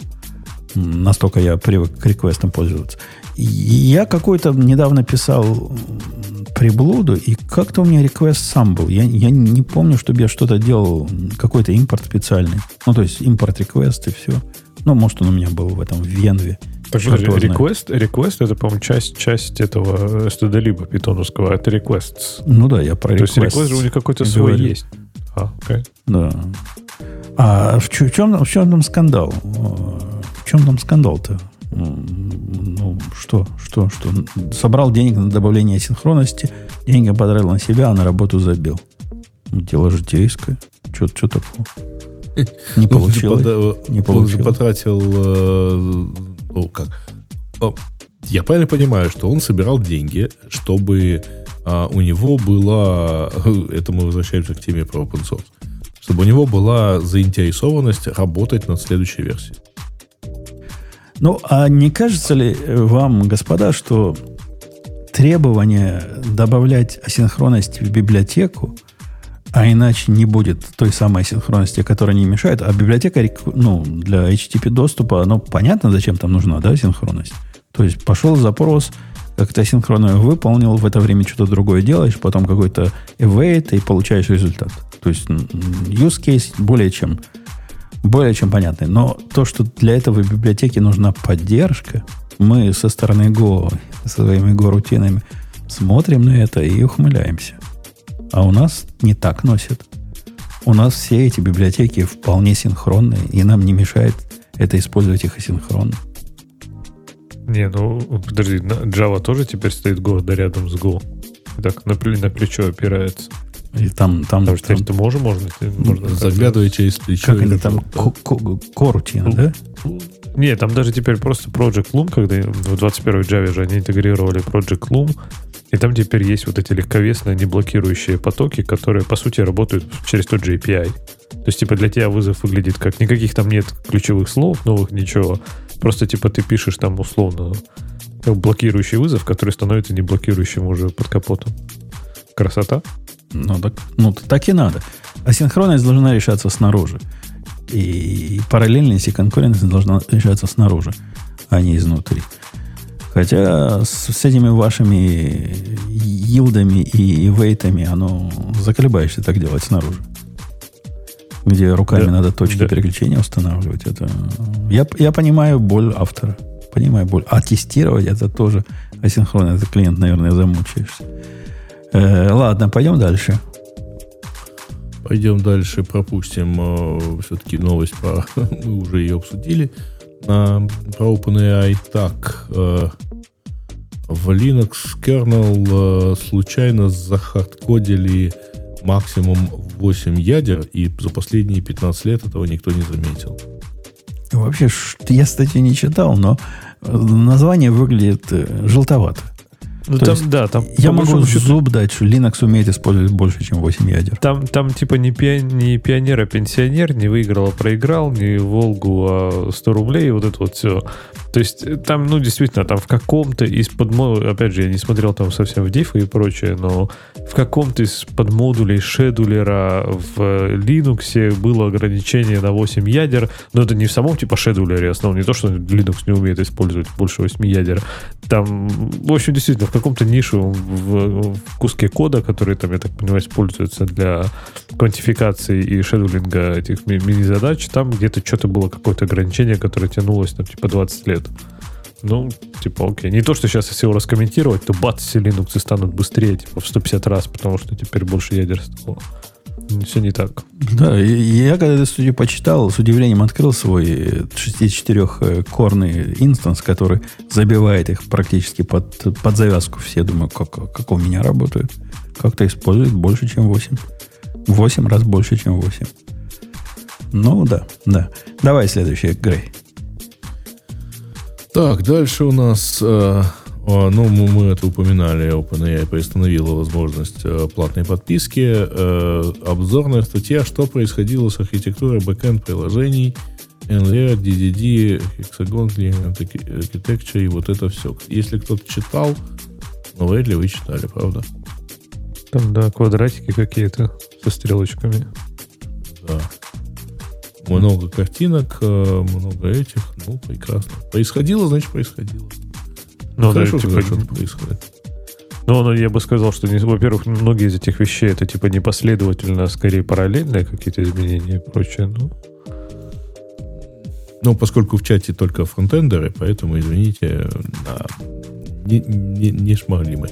А, и Google подает иск против двух мужчин, которые 60, с 65 аккаунтов отправили э, кучу фальшивых уведомлений DMCA это который вот про копирайт в цифровую эпоху, а с целью удалить 620 тысяч урладайсов конкурентов из поиска.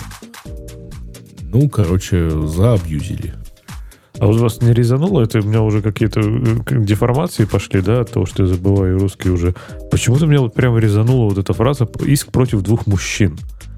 То есть я думал, что иск сразу будет подразумевать, что, ну, типа, это важно, что они мужчины, да, что, типа, они что-то такое сделали, что только вот мужчины могут сделать, и за это, и, собственно, Поганые насильники, небось. Ну, типа, типа того, да, то есть что-то вот такое. А здесь, ну, просто, типа, два, ну, то есть, а если бы это были женщины или мужчина и женщина, то чтобы было, типа, как-то по-другому, то есть, как-то же так не используется в таком контексте, как то есть мужчина не используется как человек, в общем, в русском, или уже используется? Но здесь, здесь в оригинале сказано two men allegedly used. Ну, тут оно как-то имеет смысл, да? Тут Но, два... Тут привычнее, да. да. А тут прямо подчеркивается, да. как будто они узбеки. А, а, это такой дословный перевод от, видимо, того, кто статью пользовался. Ну, то есть, ну, не совсем по-русски звучит. Вот я к чему. То есть, меня не зря резануло. Ну, да, против ну, я бы сказал, там против, еще возраст был бы указан. Я бы написал, Google подает иск против двух кексов, обвиняемых в использовании 65 аккаунтов. И сразу было все понятно, правильно? Двух челов можно написать. Челов. Это, господи. Э, так. PayPay э, прошли свой первый security аудит. Хорошее слово на самом деле. Видимо, э, это же относится к качеству и, и успешно а прошли. Но... Ну. security это же, ну, типа, стандартный термин из э, индустрии. Конечно. Security, ну, видишь, не всем. Сказано completed its first security audit.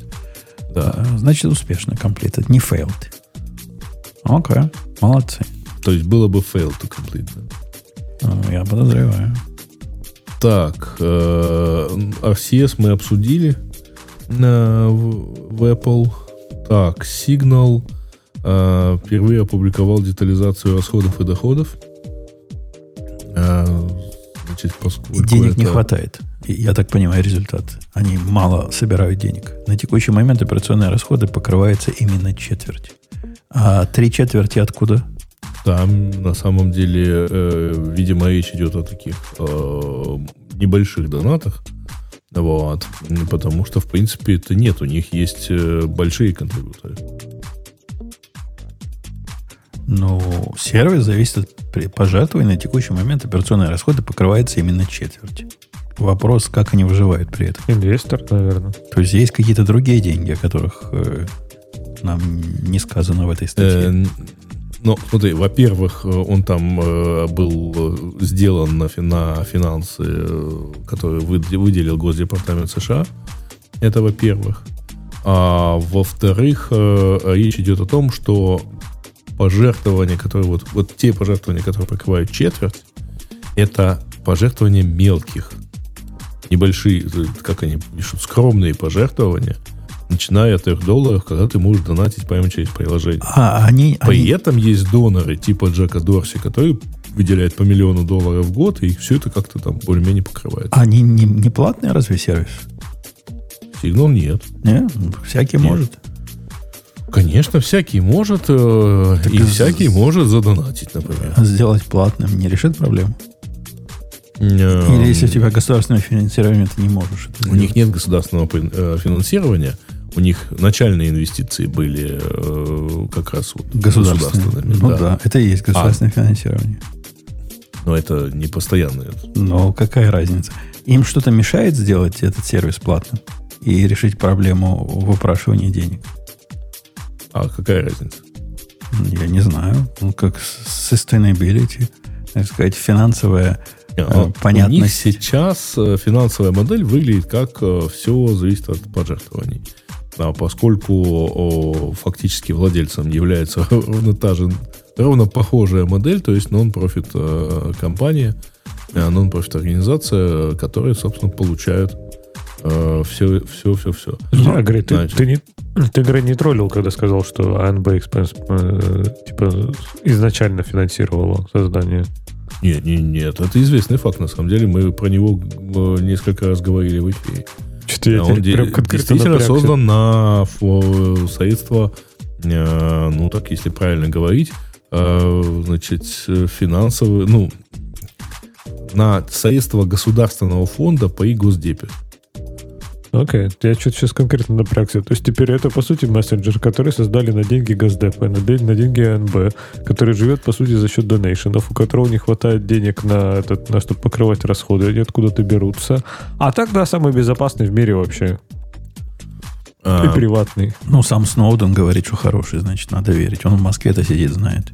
Не, ну, да, подождите. Э, аудит он, э, если не ошибаюсь, проходил, я имею в виду не финансовый, а технический. И по, по нему понятно, что в принципе ничего так он сильно не нарушает. А, ни WhatsApp, ни, ну, все-таки ни какой-либо другой. Э, он безопаснее в этом отношении, чем любой другой мессенджер, наверное. Э, ну, ок. Вот. Ну, то, поэтому... А то, что у них там вот, вот все это от донатов, так, э, ребята, это просто такой вид бизнеса. Да-да-да. Если бы наш, наш подкаст был бизнесом, который жил бы на донатах, мы бы закрылись 10 лет назад. Ну, так это, извините, наш подкаст. А, так, уязвимость в AMD Secure Encrypted Virtualization. Ну, наверное, big deal для тех, кто использует этот SEF, э, но, но окей. Я не страдаю от этой проблемы. На, наши VM бегут с Лехой не знамо на чем. Но, скорее всего, не на AMD. Мои mm-hmm. вообще сейчас а бегут если, если на, и на AMD, то... На гравитонах. А если и на AMD, то все равно их э, Amazon пропатчит, и мы знать будем не знать. Да, да, да. А, значит, э, инструмент Nil Away э, для анализа э, значит, О, я видел эту балалайку, Леха. Ты не смотрел на это?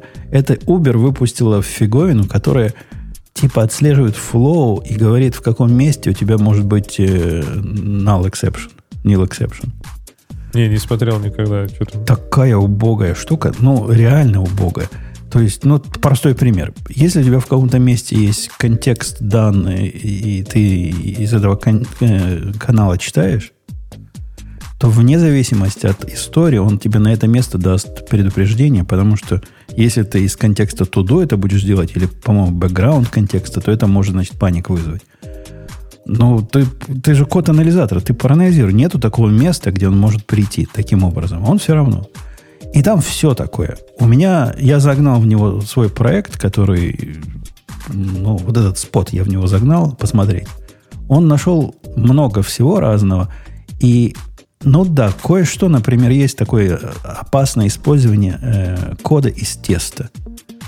Ну, вот я специально это делаю. Я специально опасно использую тесты. Я специально панику пытался вызывать. Они таких тонкостей не понимают. И у меня было ноль нормальных срабатываний. Было, не знаю, два десятка ложных срабатываний и ноль нормальных. Как-то не, не впечатляет. Народ в полном восторге. Но, по-моему, народ, который в полном восторге был на Hacker News, я читал обзор, они просто не пробовали эту штуку. Потому что на Reddit есть люди, которые, какие я, пробовали и тоже пожимают плечами, типа, ну, может, когда-то оно и доберет ума, а пока это э, весьма пристраннейший линтер. Хотя идея, конечно, богатая, согласись, да, проследить, что вот у тебя мэп, который здесь не инициализирован, и, и ты доступаешься, значит, к этому мэпу, ну, да, это было полезно. Он мне, знаешь, что нашел? У меня, я же прямо заколдобился. У меня был кусок кода, я своим глазам не поверил, еще загнал его в чат GPT, чтобы сказать, может быть здесь э, такое, который э, делает э, слайс, ну, типа варом, то есть не инициализирует его. А потом проверяет длину этого слайза циклом, там, for, там, из конца в начало, и берет э, вот этот элемент. Он говорит, ну, у тебя же слайз не инициализированный. Вдруг он будет нил, а ты возьмешь от него элемент. Да не возьму никогда элемент, я лен делаю. На нулевой слайз длина будет нулю равна. Ну как? Ну что ты такое несешь? Ну как это? Ну, ну, ну, кстати, интересно, что ты упомянул мапы. Вот мне кажется, как только, если в Go когда-нибудь починят, чтобы типа дефолтное значение мап было безопасным, тогда типа 90% nil, вот этих nil эксепшенов они просто уйдут. Потому что где еще это стреляет? Ну где? Ну да, ну да, в мапах стреляет. Вот Потому что дефолтный мап опасный, вот это они очень зря сделали, вот это они прям плохо сделали. А у них там было какое-то объяснение, почему они так сделали, почему дефолтный value должен быть э, такой. Я не помню, какой было. Ну, сейчас уже все равно менять поздно. Уже вряд ли поменяют. Может сделать какой-то M-map или Super-map, S-map. Non-nil map. Да. И вот тогда заживем. Э, Ну, окей, по-моему, все остальное там по мелочи уже, да? Да, там совсем. э, Там есть вот эта вот следующая новость про то, что э, Хабар как-то ограничит блокировки статей юрисдикции цензоров и будет на них писать причину заглушки, но мне эта статья недоступна. Мне пишешь, что такой статьи нету. Видимо, так сказать, юрисдикция не та. У меня тоже page not found, кстати. Ну, Хотя а у меня- может, они это все дело удалили, потому что, по идее, там, по-моему, есть такая штука, что если к ним приходят э, требования от кого-то там в России, то они не могут э, про это сообщать. Ты можешь, э, э, я вот не помню, честно говоря, про Роскомнадзор, но ты не можешь эм, в России просто так публиковать запрос от ФСБ на удаление или на что-то еще. Илья пишет, что это линтер, чтобы джунов по рукам бить. Так э, линтер, который, ну, в моем случае, 100% ложных срабатываний сгенерил, он же для джунов ну, бессмысленный и даже вредный. Они на самом деле поверят, что это так, что неинициализированный слайс опасно длину у него брать. И, и что? Что они будут? И ифы туда впендюривать лишние, ни- никому не нужны. Ну, нет, нет. Линтер, линтер глуповат. Ну что, на этой оптимистической ноте мы сегодняшние разговоры будем завершать, если вы не против. Да, я думаю. Алексей, вы не против? Да. У нас же... А если я скажу, а если я скажу, что я против, мы что, к темам вернемся? Или какой, какой Плюрализм. протокол? Не-не-не, Какой мы протокол? пойдем, а ты останешься развлекать народ. А, ну, еще на час. мы- у, на- у нас есть какой-нибудь механизм, чтобы бэк выпускать. Мы, мы тебе дадим его выпустить на всех. Ты не хочешь ничего рассказать про да. антисемитизм? Да, расскажешь, как вы до жизни такой дошли, что у вас вот эти бандиты ходят по улицам. О, ну ладно, не будем Леху мучить, потому что ему ж, ему ж там жить. Все, пока, до следующей недели услышимся. Все, пока. Давайте, пока.